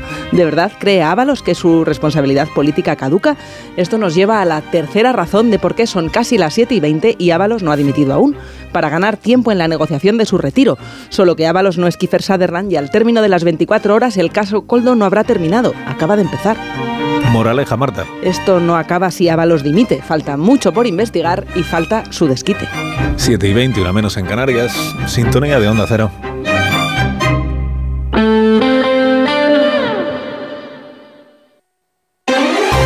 Más de uno. Onda Cero, Comunidad de Madrid. Oscar Plaza. Buenos días, la Comunidad de Madrid va a crear una oficina de asesoramiento e información sobre la edificación de viviendas en la región para que los ciudadanos conozcan la situación de sus inmuebles ante las dudas generadas por el incendio que tuvo lugar el pasado jueves en un bloque de pisos de Valencia. Se van a revisar fachadas que puedan haber sido construidas con aislantes como el poliuretano. Lo ha anunciado el consejero de Vivienda, Transportes e Infraestructuras, Jorge Rodrigo, tras mantener una reunión con el decano del Colegio de Arquitectos de Madrid, con Sigfrido Herraiz. Lo vamos a hacer en colaboración directamente con el COAN, con el Colegio de Arquitectos de nuestra región y al mismo tiempo también va a participar directamente el Colegio de Administradores de Fincas. Esa es la intención con el fin de que a todos los efectos los madrileños se encuentren asesorados, estén informados y por supuesto que no se cree en un primer momento ningún tipo de alarma al respecto. 7 y 21 minutos toca repasar ahora con Ama Seguros la situación del tráfico. Si eres familiar de un profesional sanitario, disfruta también de las ventajas de AMA. AMA, seguros para profesionales sanitarios y familiares. Infórmate en amaseguros.com o en el 911 75 40 37. Vamos a saber en primer lugar cómo está el panorama a esta hora en las autovías y en las carreteras de circunvalación madrileñas. DGT, Lucía Andújar, buenos días. Muy buenos días. Hasta ahora estamos pendientes de complicaciones en las entradas a Madrid por la A2 a su paso por Torrejón de Ardoz, A4 Pinto y Butarque, en la A42 en Getafe y en la M607 a la altura de Colmenar Viejo. Al margen de esto van a encontrar tráfico lento en la M40 en Vallecas, Vicalba y Coslada, todo ello sentido a la autovía de Barcelona y en la zona de Pozuelo, Valdemarín y Túneles del Pardo, sentido A1. Y les pedimos precaución porque el temporal de nieve deja dos vías afectadas eh, transitables con precaución, la M601 a su paso por Navacerrada y también la M604 a la altura de Rascafría. ¿Cómo están las cosas en las calles de la capital y en la M30? Pantallas, Jesús Matsuki, buenos días. Muy buenos días. Vamos a comenzar destacando un tráfico algo más incómodo en la entrada por la avenida del Mediterráneo para alcanzar la plaza del Conde de Casal, al igual que en el arco sureste de la M30 entre el puente de Vallecas y el entorno de O'Donnell si circulan en sentido norte. En el resto de la ciudad, de momento, los niveles de circulación son bajos.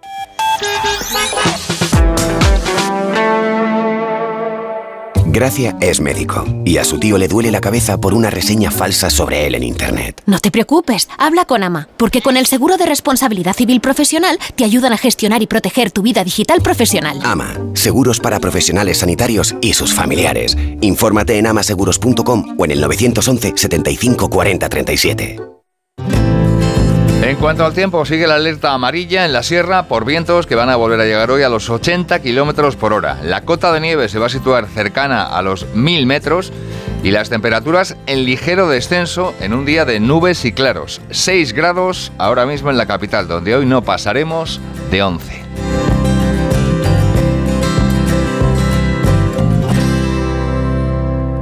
Takai Motor, el mayor concesionario Kia de Europa, patrocina los deportes. Derrota anoche 3-0 del Rayo Vallecano en Girona. Paco Reyes, buenos días. ¿Qué tal? Muy buenos días. El Rayo Vallecano se queda a 7 puntos del descenso después de perder anoche en Montilivi 3-0 ante un Girona que sigue a 6 puntos del Real Madrid. Los de Íñigo Pérez se vieron sobrepasados por el conjunto del exrayista Michel y más cuando se autoexpulsó Pablo Chavarría que estuvo 12 minutos en el terreno de juego. El Atlético de Madrid prepara el partido de vuelta de semifinales de la Copa del Rey ante el Athletic y lo hace con la casi imposible recuperación de su estrella, el francés Antoine Griezmann, y el Real Madrid, que el sábado visita Mestalla, pendiente de la recuperación de Bellingham para un partido que se presume intenso después de lo acontecido la temporada pasada. En Takai Motor, un coche de kilómetro cero significa cero secretos, cero sorpresas. Ven a conocer el Kia Sportage y el Kia Ceed y empieza de cero con tu Kia seminuevo certificado y con el mejor precio. Aprovechalo hasta fin de mes. Takai Motor, tu concesionario Kia en Alcorcón, Móstoles y Fuenlabrada o en la web takaimotor.com. Kia, movement that inspires. Son las 7 y 24 minutos. El entorno cambia cada vez más rápido y unido al vertiginoso avance del mundo digital, hacen que el sector de la seguridad sea uno de los más dinámicos. Ante esta realidad, vuelve la cita bienal por excelencia de la industria de la seguridad a IFEMA Madrid. Del 27 de febrero al 1 de marzo, SICUR presenta las últimas novedades y aborda las tendencias en security, seguridad laboral y seguridad contra incendios y emergencias. Entra en ifema.es y consigue tu pase profesional. En la ganadería Organic producimos la mejor carne del mundo. Hacemos cría ecológica de las razas Angus y Wayu, 100% sostenible. Nuestra carne es deliciosa y saludable, extremadamente tierna y jugosa. Va del campo a tu casa, sin intermediarios, a un precio justo. Si pruebas Organic, solo comerás Organic. Nosotros te la llevamos gratis a tu casa. Haz tu pedido en el 910-2010, 910-2010 o carneorganic.com. Organic, la mejor carne del mundo. Renueva la tecnología y el equipamiento de tu negocio con el renting de Grenke. Alquila manteniendo tu liquidez sin desembolsos iniciales y pagando cómodas cuotas mensuales tanto si necesitas renovar un ordenador, mobiliario o instalar una placa solar. Estudio gratuito sin comisiones ni gastos de apertura. Infórmate en grenke.es. El alcalde de Madrid, José Luis Martínez Almeida, que hoy por cierto va a tomar parte en el pleno del ayuntamiento de la capital, entregó en la tarde-noche de ayer los premios Star Apps del diario La Razón. Almeida felicitó al periódico por su 25 aniversario es un mérito de extraordinaria relevancia. Hacerlo además desde los valores y los principios que impulsa la razón a través del grupo A3 Media, pues particularmente importante para el conjunto de la sociedad española y más en un momento, y creo que Paco es perfectamente consciente, en que desde el punto de vista de la libertad de prensa y de la libertad de expresión quizás arrostramos la situación más difícil que hemos tenido en España a lo largo de las últimas décadas. Por tanto, larga vida a la razón Además, la Asamblea Menos Lectivas, junto a los sindicatos CGT Enseñanza Madrid, SETEM y CNT Educación Pública de la Comunidad de Madrid, inician hoy martes tres jornadas de huelga en la enseñanza pública madrileña no universitaria, 27, 28 y 29 de febrero, para exigir la reducción del horario lectivo para los docentes. Piden también una reducción de las ratios. María Alemani es portavoz del sindicato CNT. Creemos que basta ya de que nos atropellen con nuestros derechos fundamentales. Por eso vamos a la huelga. Hace 13 años se echó de la enseñanza pública a más de 4.000 profesores en Madrid. Esos profesores todavía no han vuelto y eso supone que tenemos unas eh, ratios desmesuradas que están por las nubes en nuestras aulas. Son las 7 y 27 minutos. Smartick no solo es un método de matemáticas, también tenemos lectura, programación, pensamiento crítico y ajedrez. Smartick, la solución para tus hijos. Smartick, 15 minutos y listo. Entra en smartick.com y pruébalo gratis. Lo tienes todo. ¿Que quiero un supermercado? Ahorra más en el Centro Comercial Valdebernardo. ¿Que hoy me siento humanitas o quiero mantenerme en forma? CMB Bricolaje o mi gimnasio Dream Fit. Y por supuesto, joyerías, belleza, complementos, ópticas, farmacia, todo en el Centro Comercial Valdebernardo para ir de compras. Boulevard José Prat 35. Llegan las jornadas de las faves del restaurante Couzapin. Venga a disfrutar la mayor variedad de las mejores faves de Madrid. Faves con bogavante, con almejas en salsa verde, con oricios y cigalas, con piscín y gambas. Y no deje de probar las croquetas de fabada. Son únicas. Calle Menorca 33, couzapin.com. Sabores de Asturias. Ay, José Luis, menos mal que somos peces, porque mira cómo está el salón de humedad. Bah, cuatro manchitas de mono. ¿Cuatro manchitas? Si hay más humedad que en nuestra pecera. Si no quieres que tu casa parezca una pecera, entra en novanor.es. Novanor, tu especialista en humedades. Novanor. Porque buscas lo mejor. Estamos con Isabel de Cuerpo Libre y con Paqui Reina. Paqui, ¿cómo te encuentras? Pues estupendamente. muy ¿Por qué bien. decidiste ir a Cuerpo Libre? Pues porque era una gorda gordita, gordísima, y no podía tirar de mi alma. Entonces, bueno, me decidí bendita ahora. 40% de descuento, Isabel. 40% de descuento, 19 kilos menos tiene Paqui. 91 192 32 32. 91 192 32 32. Y Japón se convierte en protagonista durante el mes de marzo en San Lorenzo del Escorial con la exposición Tradiciones, Lengua y Cultura. Esta muestra podrá verse desde este viernes 1 de marzo hasta el 1 de abril en la Casa de Cultura de San Lorenzo del Escorial. Esto es Onda Cero. Siguen en más de uno. Siguen con Carlos Alsina.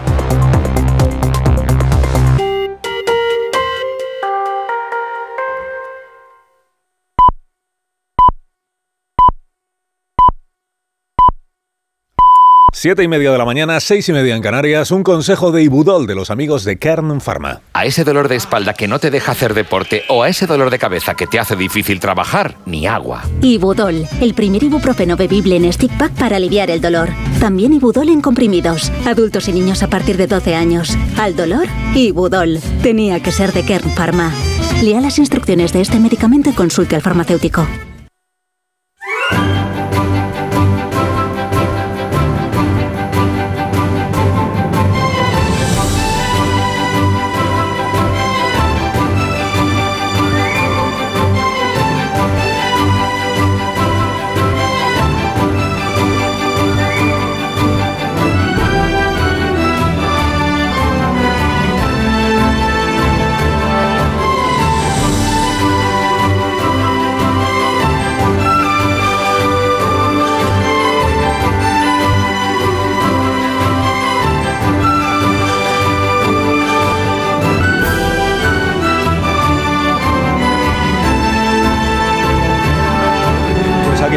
La mañana del martes 27 de febrero de 2024, que viene con esta previsión de temperaturas máximas. La más alta de nuevo en Santa Cruz de Tenerife será de 22 grados.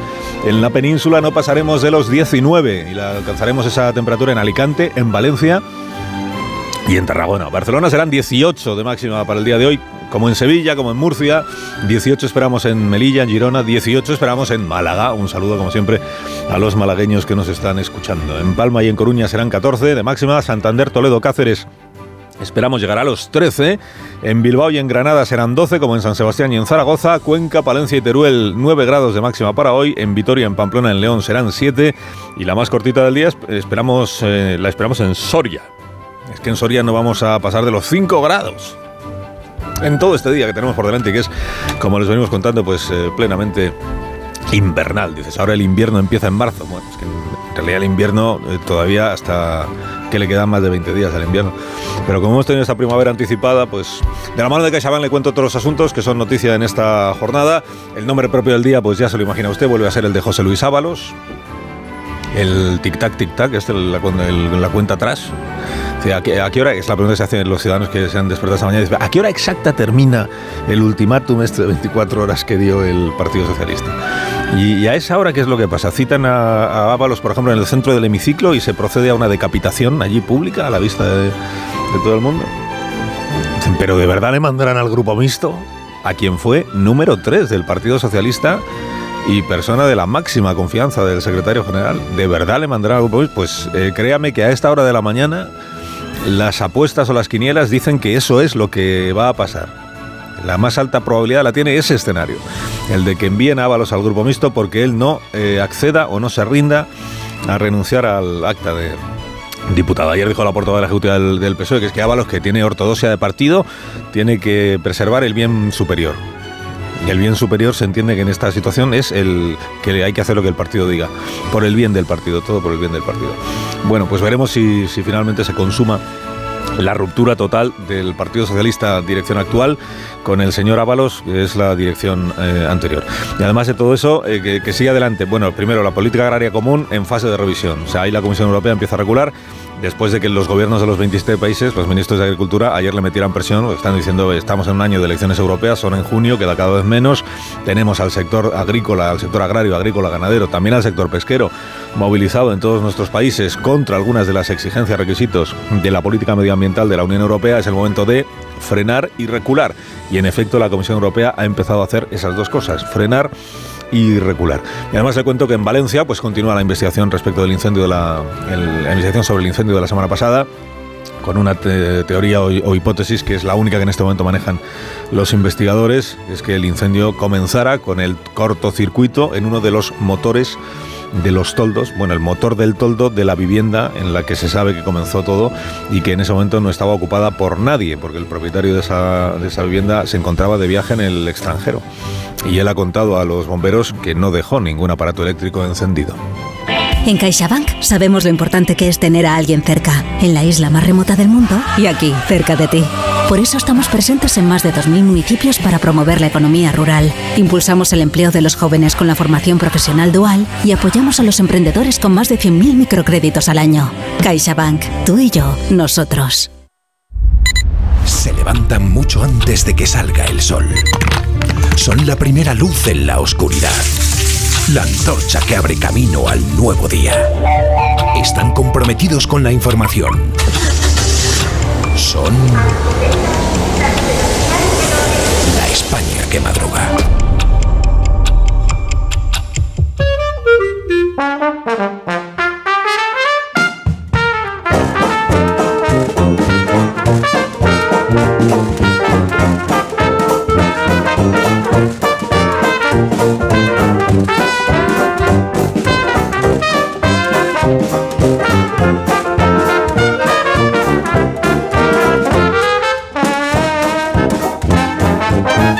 Está la España que madruga con el profesor Rodríguez Brown. Buenos días, Carlos. Buenos días, a pesar del gobierno. Con Daniel Ramírez García Mina, el nuevo. Buenos días, Daniel. Patrón Ábalos se apellidaba el escultor del Valle de los Caídos. Bonita metáfora, ¿no?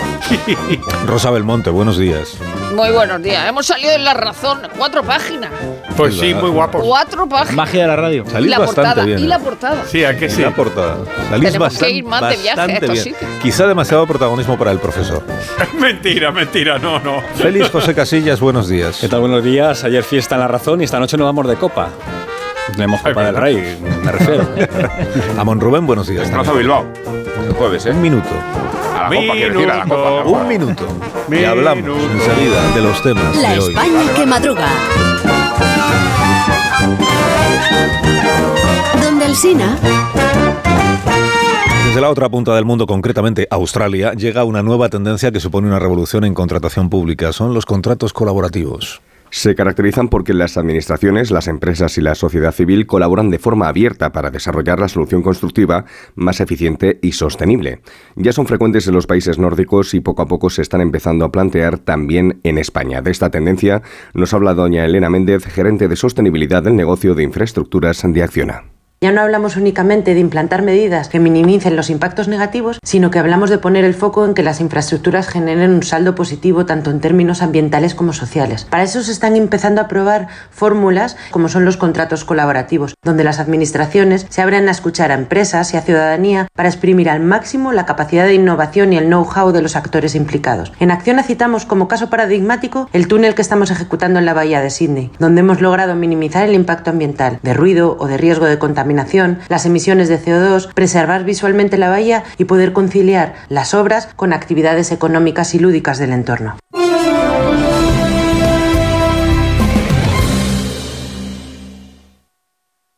¿Cómo me las maravillaría yo? Si voy a soñar, sueño con viajar, escuchar las olas, perderme bolas. Si no encuentro el camino, me van a buscar. Maravíllate con hasta 600 euros de regalo en el corte inglés y sin gastos de cancelación. Consulta condiciones. Reserva ya tu gran viaje y maravíllate con viajes el corte inglés. ¿Cómo te las maravillarías?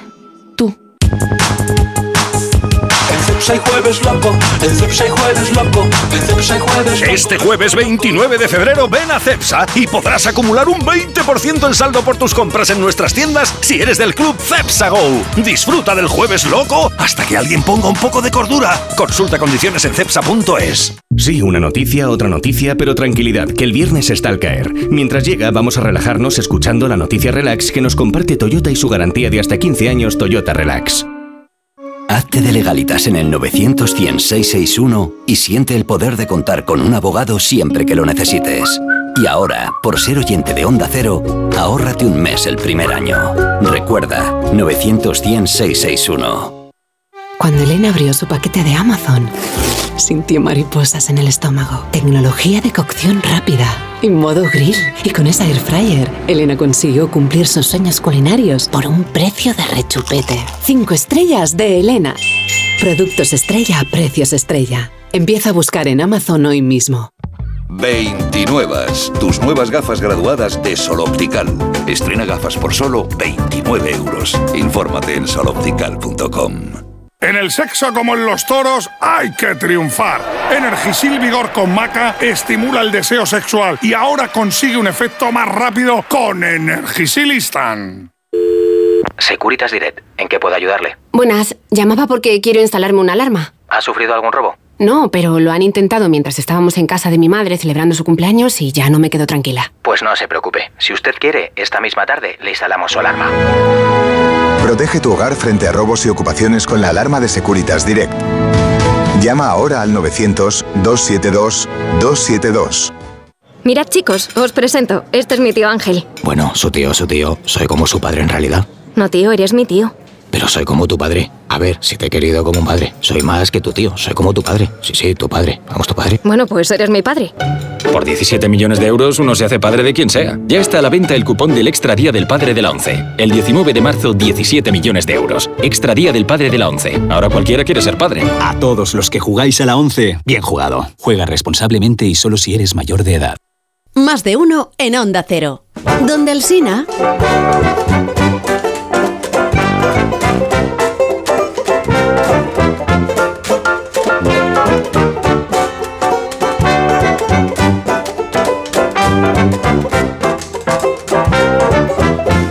Son las 8 menos 19 minutos, una hora menos en Canarias, y hay siete preguntas y media para iniciar el día.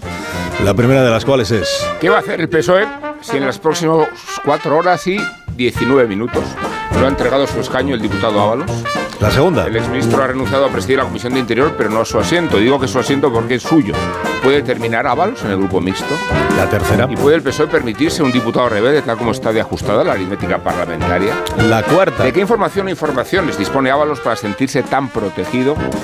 La quinta. ¿Qué salida pueden darle en Ferraz para contentarlo, nombrarlo, se me ocurre, asesor? ¿Por qué al PP no le gusta que se organicen comisiones parlamentarias para investigar la corrupción que le afecta, pero sí las impulsa cuando afectan al PSOE? La séptima. ¿Hasta dónde va a tolerar los socios de Sánchez el caso de corrupción que ha golpeado al gobierno? Y la media, que es la última. Ha dimitido ya. Los periódicos de esta mañana. ¿De qué tratan, Dani? Compañeros, dada vuestra pericia con el hacha, propongo que nos subamos al tronco ya desde el inicio para leer las noticias de esta mañana. Arriba los aiscolaris del mundo, en pie los Dale. coldos sin pan, dice la nueva letra de la Internacional. Salid aiscolaris a vencer, que en España empieza a amanecer, reza el cara al sol. Vamos a por todas, recordad, lo importante es la coordinación. Cogemos aire al levantar el hacha y expiramos con fuerza al dejarla caer sobre el tronco. Sí, pero no digas lo de... Sí, sí, dilo, dilo. No. yo- no, po- ingeniero, ponle un hachazo de verdad al, al nuevo, por favor, para que sepa cómo Pero en el suena un cuello. hacha. Así suena el Ay.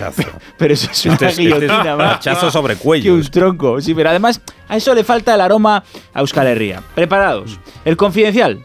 Coldo cobró del PSOE y el gobierno a la vez que disfrutaba de un subsidio por incapacidad permanente total. ¡Shop! Otra vez. El español. Coldo vivía en un piso propiedad de Ábalos en la Latina durante los años en que cobró comisiones. ¡Shop! El mundo. Altos cargos revelan que la orden de contratar con la empresa de la trama vino del entorno del ministro Ábalos. ¡Shop! La razón. El hermano de Coldo multiplicó por 22 sus ingresos en efectivo. ¡Shop! El país, las sospechas de blanqueos se ciernen sobre las casas adquiridas por Coldo y su entorno. Shop. ABC, Coldo fue grabado moviendo billetes de 500 y exigiendo dinero a empresarios. Shop. Cago en sos. Hoy hemos tenido que dar más hachazos que ayer. Y esto solo acaba de empezar. Nos vamos a poner como bestias. Qué bonito sería que recorriéramos Madrid todos juntos, compañeros, en una trainera, remando al unísono. Calma, calma, coged aire, recopilemos, enjugad en papel de periódico el sudor de vuestra frente. Lo del confidencial con Coldo cobrando la pensión de incapacidad total, a la vez que cobraba su sueldo del PSOE y de asesor en el ministerio. En 2019 y 2020 Leo ingresó por nómina y pensión cada año más de 100.000 euros. Coldo cobraba más que el presidente del gobierno que cobraba 90.000. Lo del español con Coldo viviendo en un piso de avalos en la Latina mientras cobraba comisiones. Lo noticioso no es el hecho, sino las características del piso. Atención, 33 metros cuadrados divididos en dos dormitorios, comedor, cocina y cuarto de baño. Nuestra escolar y dormía en vertical, dice un vecino. Al principio era el escolta de Ábalos, luego era el inquilino. En el mundo añaden que Coldo y Ábalos se seguían viendo durante la investigación policial. Y lo de que Coldo se manejaba en billetes de 500 no entiendo cómo lo ha publicado el ABC como noticia. ¿Han estado los del ABC en Baracaldo alguna vez? ¿Qué billetes se piensan que lleva la gente? ¿Qué otros billetes has encontrado en esa cartera de la sociedad que son los Oh. periódicos? Todo esto tiene una tradición política. El desafío de Ábalos al PSOE. El diario.es. El PSOE exige a Ábalos que entregue su acta de diputado en 24 horas. El mundo. Ábalos lleva al límite la presión del PSOE para que renuncie. El país. Ábalos lleva al límite al PSOE. ABC. Ábalos reta a Ferraz y se resiste a dejar el escaño. Crece el nerviosismo en el PSOE. PSOE.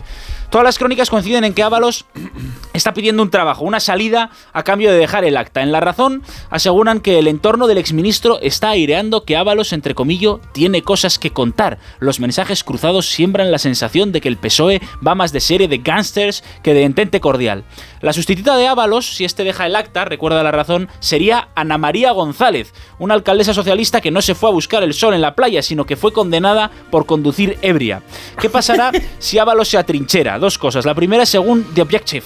Ábalos será suspendido de militancia. La segunda, según el confidencial, el PSOE expulsará a Ábalos al grupo mixto. Si eso ocurre, el español recuerda que Ábalos sería fundamental en las negociaciones parlamentarias. Por ejemplo, él solo con su voto podría haber tumbado el decreto anticrisis. José Luis Ábalos, por tanto, acaba de fundar el partido Coldo Existe y tendrá capacidad para apretar a Sánchez en cada votación. Adelante, José Luis. Demuéstrales cómo se las gasta el hijo de Carbonerito, el nieto del Guardia Civil. Termino con dos tesos interesantes. Bustos en el mundo. Ábalos no es un militante socialista, sino un símbolo fundacional, el paradigma ético y estético del sanchismo. Él defendió la moción de censura. Y Pablo Pombo, experto en comunicación política, relata en el Confidencial cómo se gestiona una crisis así. Habla de la teoría de las seis capas. Primera capa, Coldo y su entorno inmediato. Segunda capa, Ábalos, el ministerio y los satélites de transportes, con los cargos heredados por Oscar Puente. Tercera capa, los otros ministerios y gobiernos autonómicos que contrataron con la trama. Cuarta capa, el partido, liderado por Santos Cerdán, el hombre que patrocinó a Coldo y hoy es el gran negociador del PSOE. Quinta capa, los fondos europeos, que podrían verse afectados en plena campaña de las europeas. Y sexta capa, el presidente del gobierno. ¿Sabía algo cuando cesó a Ábalos? Gracias, Dani. A ti, patrón. De nada.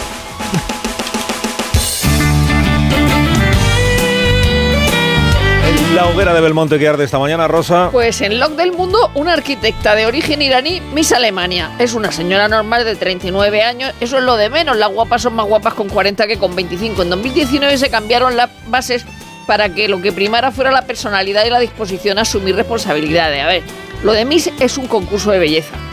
No lo hagáis si no os gusta. ¿No ves que conseguís que nos parezca fea una señora normal? Portada del país. Tres mujeres más acusan a Carlos Bermúdez de violencia sexual. Un artista, una gestora cultural y una actriz. En el país, detenido por intentar... Detenidos por intentar casar a su hija de 12 años por dinero en Granada. No aparece la nacionalidad por ningún lado, pero tampoco en la razón con un artículo más largo. Me da la impresión de que eso acrecienta el prejuicio de creer los indios, paquis o algo así. Si son españoles, queremos saberlo. En ABC, Ábalos reta al PSOE y solo dimite de la Comisión de Interior. Lo más llamativo es la foto de Jaime García donde se ve a Ábalos en una puerta del Congreso en la que pone salida. Ya sabéis que la sustituta de Ábalos en el Congreso sería una condenada por conducir ebria.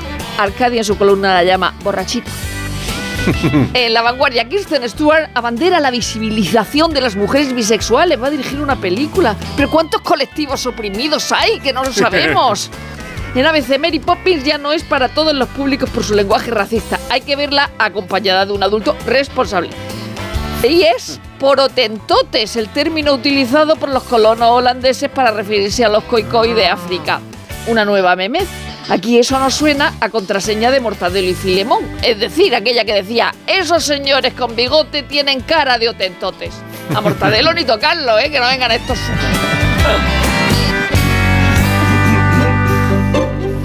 Ahora el despertar liberal de Carlos Rodríguez Brown de la mano del grupo ADECO, experto en el sector del empleo y los recursos humanos. Con estas noticias de empresa hoy, profesor.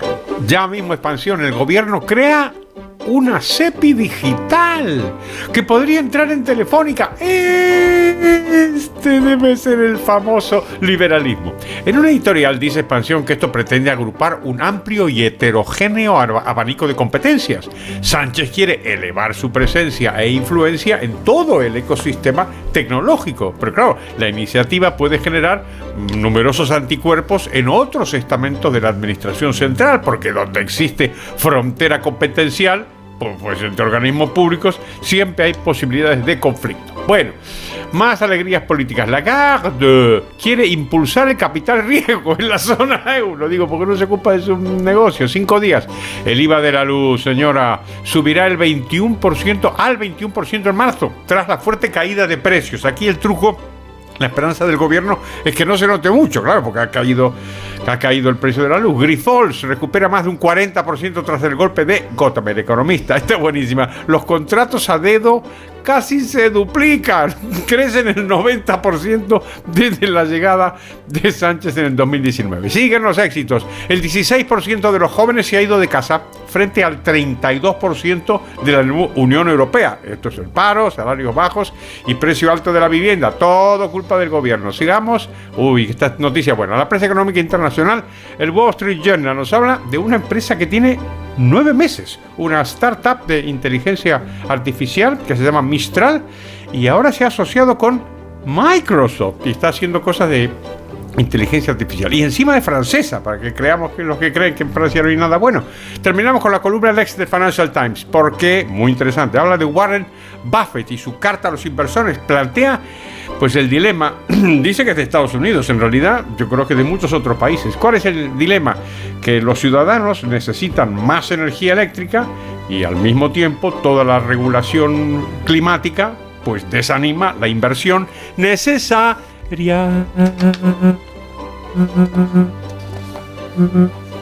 la viñeta económica de hoy, ¿cuál es, profesor?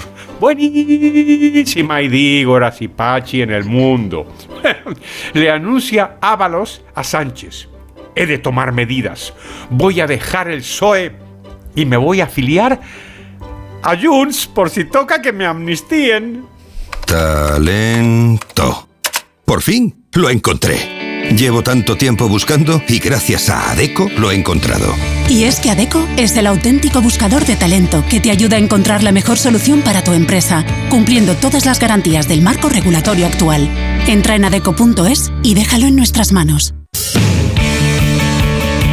Contamos ahora la actualidad deportiva con Félix José Casillas. Y con el ultimátum cerca ya de la medianoche, momento en el que va a llegar la decisión final del partido. Y entonces uno va a ser expulsado. El equipo que pierda no va a estar en el acta del próximo 6 de abril, que es el día de la final de la Copa del Rey. No hay más. Real Sociedad y Mallorca miden su fuerza desde las 9 y media de la noche. El objetivo de Donostiarras y Bermellones es llevar al límite al rival, con los capataces y Manol y Aguirre convencidos de que sus chicos están dispuestos a sacrificarse por el bien del equipo. La trama copera tendrá continuidad el próximo jueves con el partido de San Mamés, Athletic, Atlético de Madrid. Ahí Rescoldo Liguero, el Girona no cede a la presión, se mantiene como número 2 de la liga, ganó al Rayo 3-0, lo que significa que el equipo de Michel tiene cosas que decir. Dos puntos más que el Barça y con 10 de ventaja sobre el Athletic, jugar la Liga de Campeones sí que sería un pelotazo.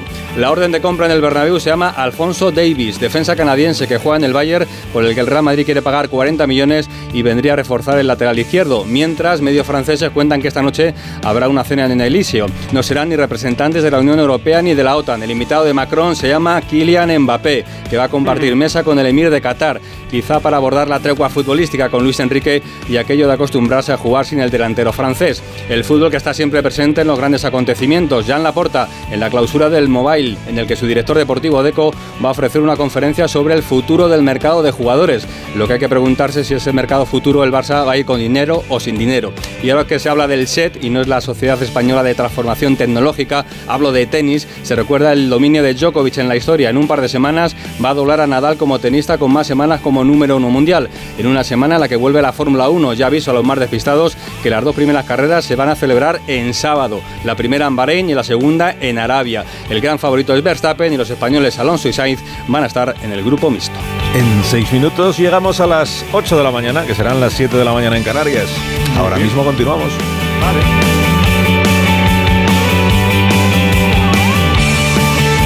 De uno en Onda Cero. Donde el Sina...